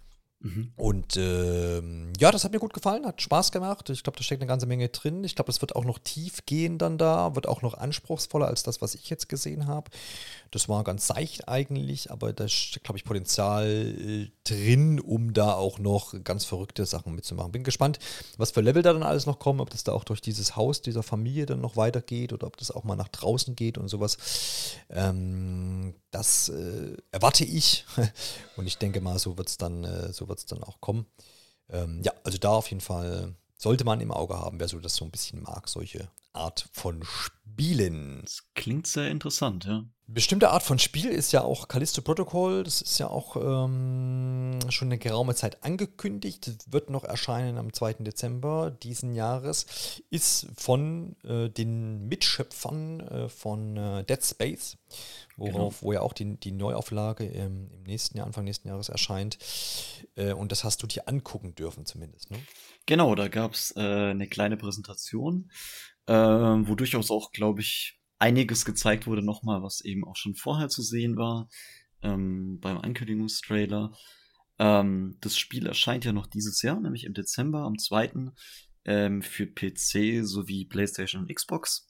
Ja, ich glaube, man kann so sagen, die, äh, diejenigen, die äh, in Dead Island, die nach Dead Island 2 noch nicht genug Gewalt haben, äh, die finden das dann wahrscheinlich in Callisto Protocol. Das ist nämlich, äh, ja, schon ziemlich brutal. Äh, ehrlich gesagt fand ich es stellenweise auch so ein bisschen überzogen, um ehrlich zu sein. Ähm, also das ist letztendlich ja ein, ähm, ein Sci-Fi-Shooter, ähm, wo man ähm, ja dann halt mit dem Hauptcharakter äh, gegen verschiedene Aliens kämpft, ähm, die dann auch durchaus auf äh, kreative Art und Weise ausschalten kann. Ähm, es wurde ja schon vorher mal gezeigt, dass man ähm, ja die per ähm, ja, Antischwerkraft äh, zu sich herziehen kann und dann beispielsweise in so einen überdimensionierten Häcksler schmeißen kann, äh, was dann auch äh, im Prinzip ein Insta-Kill ist. Ähm, da wurde jetzt dann auch mal betont, dass das äh, eben schon hochgelevelt war, diese Antischwerkraft. Das heißt, es ist jetzt nicht so, dass das äh, von Anfang an so mächtig ist. Ähm, also wer da ein bisschen ähm, ja, Sorge drum hatte, den kann man ja beruhigen an der Stelle. Äh, es wird auch verschiedene ähm, Waffen geben und da gibt es verschiedene äh, Teile, dann äh, verschiedene Pfade auch für Upgrades. Ähm, sowohl im Nah- als auch im Fernkampf. Also es gibt auch die Möglichkeit, sich beispielsweise an Aliens von hinten ranzuschleichen und die dann so in, ähm, ja, beispielsweise Last of Us 2 oder 1 Manier dann äh, von hinten abzumeucheln äh, um beispielsweise auch Munition zu sparen. Ähm, ja, insgesamt das äh, Spiel sieht natürlich spektakulär aus, hatte auch einen sehr satten Sound äh, und äh, insgesamt wirkt es sehr eindrucksvoll ähm, auf der visuellen Seite. Ähm, ein, großen, äh, ein großer wichtiger Aspekt ist auch ähm, äh, sind die Mutationen. Äh, beispielsweise ähm, gibt es eben äh, Aliens, die dann äh, so an unterschiedlichen Stellen am Körper äh, Tentakel haben, die raussprießen. Und dann hat man dann als Spieler ähm, die Option, die abzuschießen. Ähm, das ist äh, dann praktisch so die einfachste Art und Weise, mit denen fertig zu werden. Ähm, wenn man das verpasst oder irgendwie daneben schießt oder so, dann äh, fangen die nämlich an zu mutieren. Und dann hat man dann so einen richtigen äh, Wummer vor sich stehen. Und äh, wird dann da auch durchaus seine Schwierigkeiten mit haben. Ähm, genau, ich habe ja schon gesagt, so ein bisschen die äh, Gewalt, nicht nur ein bisschen, sondern ziemlich sehr, spielt eine große Rolle. Ähm, also es geht sehr blutig zu in dem Spiel. Ähm, da gab es dann auch äh, beispielsweise so eine Todesanimation, wo auch der äh, Hauptcharakter ja, äh, in zwei Teile getrennt wurde. Äh, ist nicht unbedingt meins, muss ich sagen. Ähm, aber äh, ja, wer auf sowas steht, wird äh, und auch mit Dead Space äh, dementsprechend schon Erfahrung hat, äh, der wird hier wahrscheinlich auch genau das finden, was er sucht. Ähm, was ich tatsächlich dann noch ganz interessant fand, das war glaube ich auch schon bei Dead Space so, dass eben ähm, das UI auch ins Spiel integriert ist. Also die Lebensanzeige wird beispielsweise über so einen Chip am Hinterkopf vom Charakter angezeigt und ähm, auch die äh, Waffenmunition ähm, wird dann eben über der Waffe so direkt im Spiel integriert angezeigt. Das fand ich persönlich noch ganz spannend. Ansonsten, äh, ja, ist nicht so ganz meins, bisschen zu blutig, bisschen zu brutal. Äh, aber wer drauf steht, darf sich ab 2. Dezember darauf freuen. Das äh, klingt doch gut. Ich habe da auch anfangs immer so ein bisschen ein Auge drauf geworfen und dachte, ja, das wird, glaube ich, interessant. Ich, ich glaube, es ist auch so eins der einzigen richtigen AAA-Spiele so, oder eins von wenigen, sagen wir es mal so rum, weil du ja auch die, die Grafik und sowas mit angesprochen hast. Ähm, von daher denke ich, werde ich schon noch ein bisschen mit dem Auge haben, was dann am Ende bei rumkommt, weil das muss man auch so, glaube ich, als Gesamtbild mal dann betrachten, weil ich mir auch so ein bisschen schwer tue aktuell mit diesem in Szene setzen der Gewalt, weil das halt auch in jedem Trailer dann so äh, ne, präsentiert wird. Es kann natürlich jetzt sein, dass es im Gesamtzusammenhang des Spiels dann vielleicht gar nicht so äh, oft vorkommt oder es vielleicht auch irgendwo noch begründet wird. Ich weiß es nicht. Ähm, das ist im Moment noch so ein Faktor, wo ich noch ein bisschen vorsichtig bin, aber im Dezember wird man da dann schlauer sein. Ähm, bei All Elite Wrestling Fight Forever, ähm, da bin ich ein bisschen gespannt drauf, ehrlich gesagt. Ich habe ähm, so eine Wrestling-Spiel-Vergangenheit, die liegt zwar schon ein paar Jahre zurück, das war immer so auf PlayStation 2, Nintendo 64 auch teilweise noch äh, Zeiten. Äh, da war es auch schon Jukes, die dort ähm, die Spiele gemacht haben und die machen eigentlich schon immer Wrestling-Spiele. Ähm, das fing an bei New Japan Pro Wrestling von 1995 und ging jetzt bis zuletzt eben zur WWE-Serie, die ja den vielen Leuten bekannt sein wird. Und da war es dann 2K19, das letzte Spiel, was über 2K Spots dann noch lief. Und die haben sich da aber so ein bisschen verworfen. Ähm, und dementsprechend ist jetzt äh, Jukes als Entwickler unter der THQ Nordic Flagge da zurück und macht eben jetzt dieses kleine, ähm, ja, ein bisschen arcade-lastigere äh, Wrestling-Spiel für alle Plattformen tatsächlich, denn auch das soll für Nintendo Switch mit erscheinen und die üblichen anderen Systeme, die man gerne so nennt. man konnte es auch selber spielen, man hat äh, so einen ganz Standard-Kampf da ausprobieren können. Ähm, es gab jetzt keinen riesigen Roaster. Ich kenne jetzt auch diese All-Elite-Wrestler nicht, bin da auch völlig raus. Wäre jetzt Marco mit dabei, der könnte mich über uns sicherlich aufklären, wer der was ist und wie krass das ist. Der ist äh, hat mich ja verpflichtet, auch diesen T Titel zu spielen und ich fand es eigentlich auch ganz gut. Aber er ist großer Wrestling-Fan.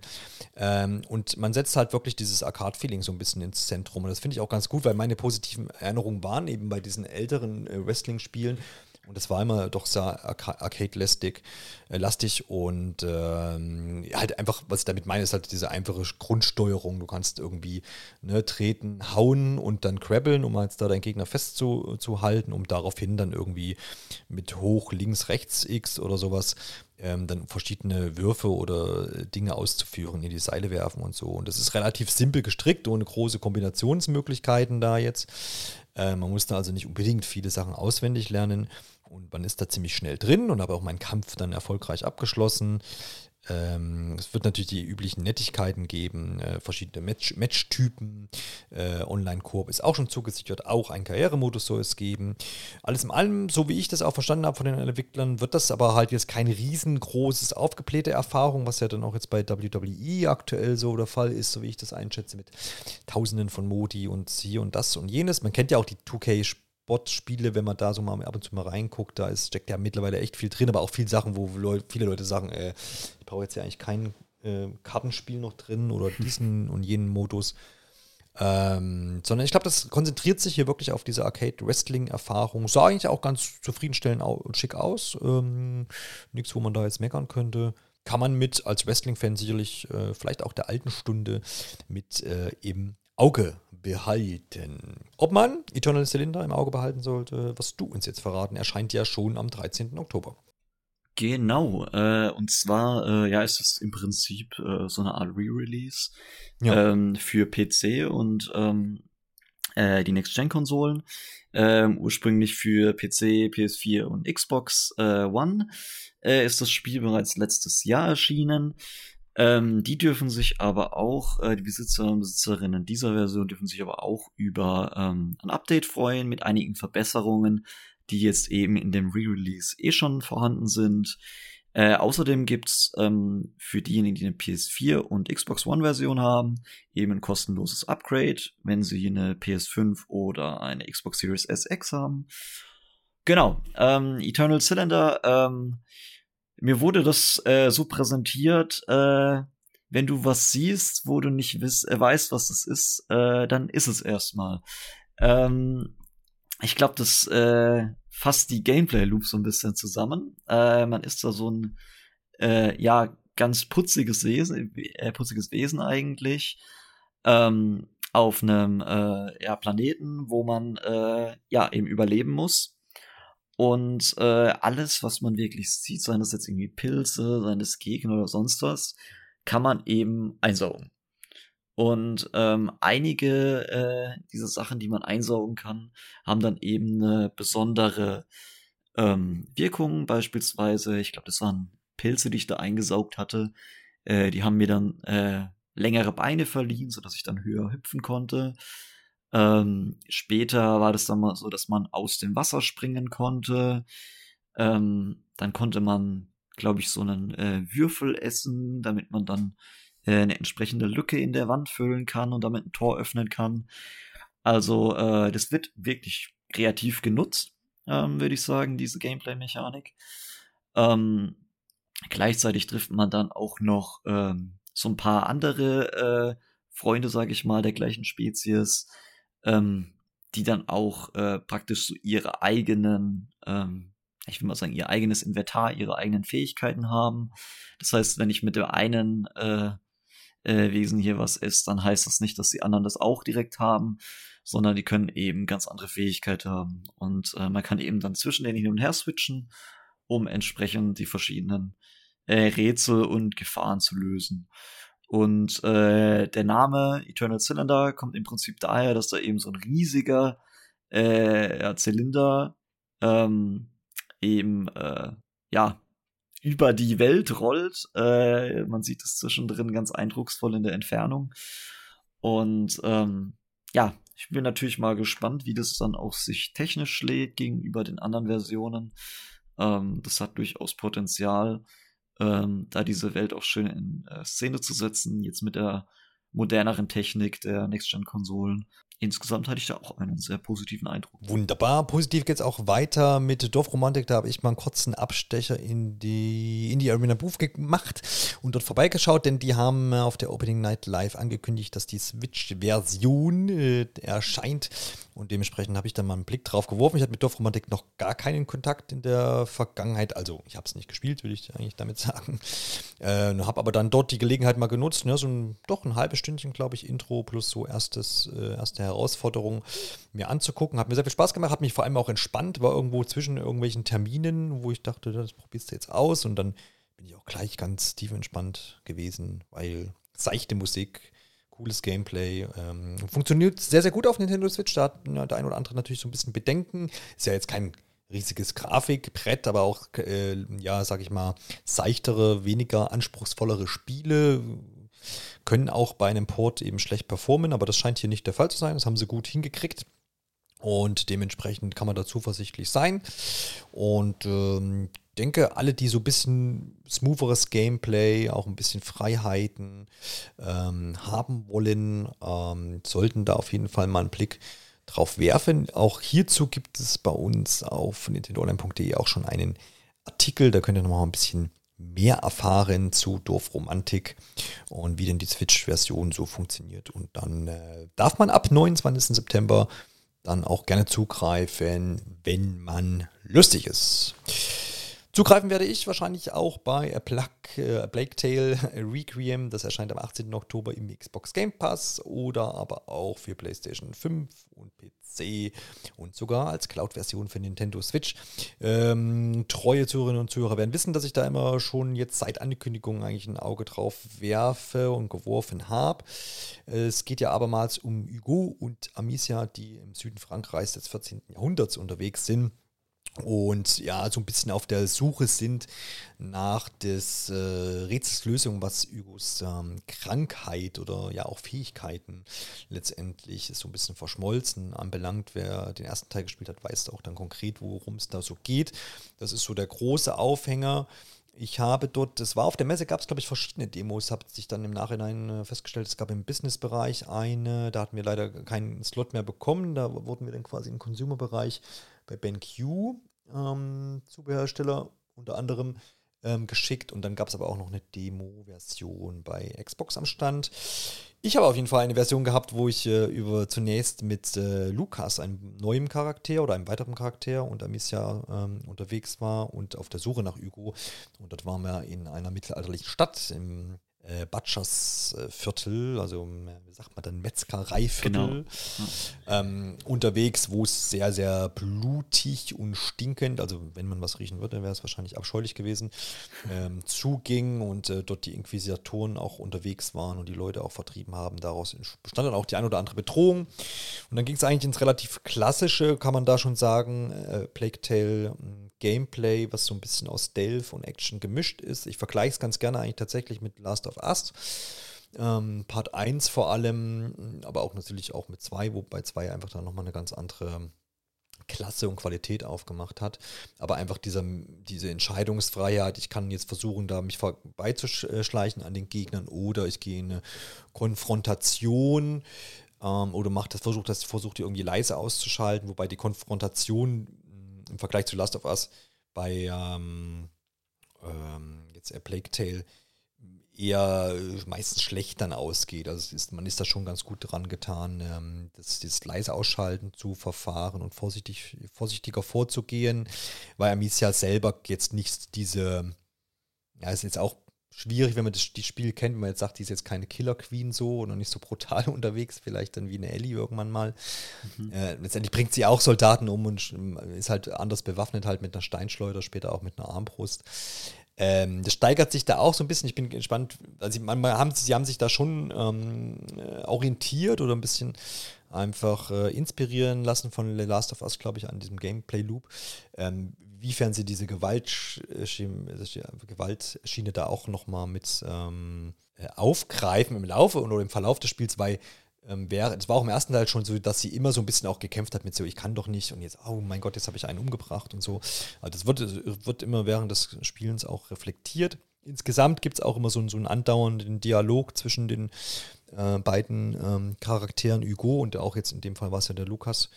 Was immer ganz schön ist so, ich mag das, das kennt man ja auch aus Uncharted zum Beispiel oder eben auch auf The Last of Us, dass einfach die Story da auch schon während des Spielens vorangetrieben wird und man auch Ding, neue Dinge erfährt und das äh, finde ich immer sehr praktisch. Natürlich wird es auch Zwischensequenzen geben, aber ähm, ja, ich glaube, alle, die so irgendwas in Richtung Action-Adventure ähm, mögen und Stealth-Aspekte mögen und vielleicht auch, wie gesagt, das Gameplay von The Last of, Last of Us mögen. Die sind da echt gut aufgehoben. Spielt unbedingt auch den ersten Teil nochmal. Weiter eine Empfehlung, der ist, meine ich, auch noch im Game Pass, wer da die Möglichkeit hat und sicherlich auch hier und da mal für den schmalen Taler zu haben. Ist vor allem nicht so ausufernd lang, hat mir auch damals gut gefallen. Der zweite Teil jetzt, der dann jetzt im Oktober erscheint, soll ein bisschen mehr Spielzeit bieten. Muss wegen mir gar nicht sein. Deswegen bin ich da eigentlich relativ. Das ist so das, das Spiel, das, was ich am äh, liebsten gespielt habe auf der gesamten Messe, ist auch so das, was jetzt immer Richtung Herbst, Winter guckt, das, wo ich mich am meisten drauf freue, tatsächlich an größeren Spielen. Bin da sehr, sehr zuversichtlich und äh, ja, freue mich da auf jeden Fall drauf. Super. Bist du generell eigentlich so ein jemand, der gerne so Schleichmechaniken ja, äh, nutzt im Spiel? Ja. ja. Bin da auch immer oft irgendwie perfektionistisch und starte gerne auch mal eine Mission neu, weil ich dann irgendwie erwischt wurde oder jemand dann doch umbringen musste oder irgendwie dann doch rabiater vorgehen musste. Ist, deswegen komme ich bei Hitman auch, kann ich mich äh, jahrelang, glaube ich, aufhalten, weil ich immer denke, ja, nee, das willst du eigentlich noch besser machen. Ähm, okay. Ja, genau. Ja. Dann hast du noch die Ehre hier, das letzte Spiel, was wir uns rausgepickt äh, haben, äh, noch zu nennen und deine Eindrücke uns äh, zu teilen. Jawohl, und zwar ist das äh, Hyenas, also Hyänen, ähm, das äh, 2023 für äh, PlayStation sowie Xbox und ähm, PC erscheint. Ähm, momentan kann man sich da übrigens auch für die Alpha-Version ähm, anmelden, äh, um da einfach schon mal reinzuschnuppern. Ähm, letzten Endes handelt es sich dabei eigentlich um einen ähm, ja, Multiplayer-Sci-Fi-Shooter, ist glaube ich das, wie man es am äh, besten zusammenfassen kann. Allerdings äh, ja auch sehr bunt, sehr abgedreht. Also äh, von der Abgedrehtheit geht so ein bisschen in Richtung Killer Clowns, äh, würde ich durchaus sagen, hat aber einen ganz anderen Stil. Ähm, und zwar, äh, ja, storymäßig ist das so ein bisschen der Aufhänger, ähm, dass die Erde nicht mehr bevölkert ist. Stattdessen ähm, leben die reichen Leute äh, mittlerweile auf dem Mars und lassen sich da ordentlich gut gehen. Und ähm, alle, die eben nicht das Glück haben, äh, da zu leben, die äh, sind in einem Slum äh, irgendwo im Weltraum. Und äh, ja, natürlich wollen die sich das auch nicht ewig gefallen lassen. Und so ähm, gibt es dann halt immer wieder diese Teams, äh, die als Hyänen bekannt sind und die dann eben ähm, versuchen, den Reichen da ein bisschen was abzuluxen. Und äh, gameplay-technisch ähm, äußert sich das dann darin oder ähm, ja, zeigt sich darin, dass die dann in Dreier-Teams, ich glaube insgesamt sind es dann pro Match ähm, 15 Spieler und Spielerinnen, also äh, fünf Teams dann, aus je drei Leuten, ähm, die eben dann äh, ja so eine Einrichtung stürmen, der äh, Milliardäre und Millionäre und was auch immer und äh, denen halt versuchen, möglichst viel äh, abzunehmen. Und äh, das Ganze geht ja ziemlich dynamisch vonstatten. Also ähm, ich glaube, ich habe auch schon mal gelesen, dass es irgendwie verglichen wurde, auch äh, aus dem, äh, als eine Mischung aus so Apex Legends und Hunt Showdown. Ähm, und man hat beispielsweise halt auch so verschiedene Anti-Schwerkraftzonen, ähm, wo man eben schneller dann vorankommt. Äh, es gab, äh, was wird uns gezeigt, so eine Waffe, die so Schaumwände äh, schaffen kann, womit man beispielsweise dann Gegner aussperren kann ähm, oder die auch verlangsamen kann, glaube ich. Ähm, aber halt natürlich nicht ewig. Äh, es gibt verschiedene ähm, Charaktere beziehungsweise Klassen, ähm, die auch äh, unterschiedliche äh, Fähigkeiten und Waffen haben. Und ähm, ja, in dem, in dem Sinne tritt man dann eben auch gegen andere äh, Hyänentrupps an, um eben am Ende dann als die erfolgreichsten äh, Looträuber dazustehen. Ähm, ich habe selbst nicht angespielt, äh, ist momentan wie gesagt noch im äh, Alpha-Status. Ähm, aber das Ganze sah schon mal ordentlich äh, flüssig und dynamisch aus.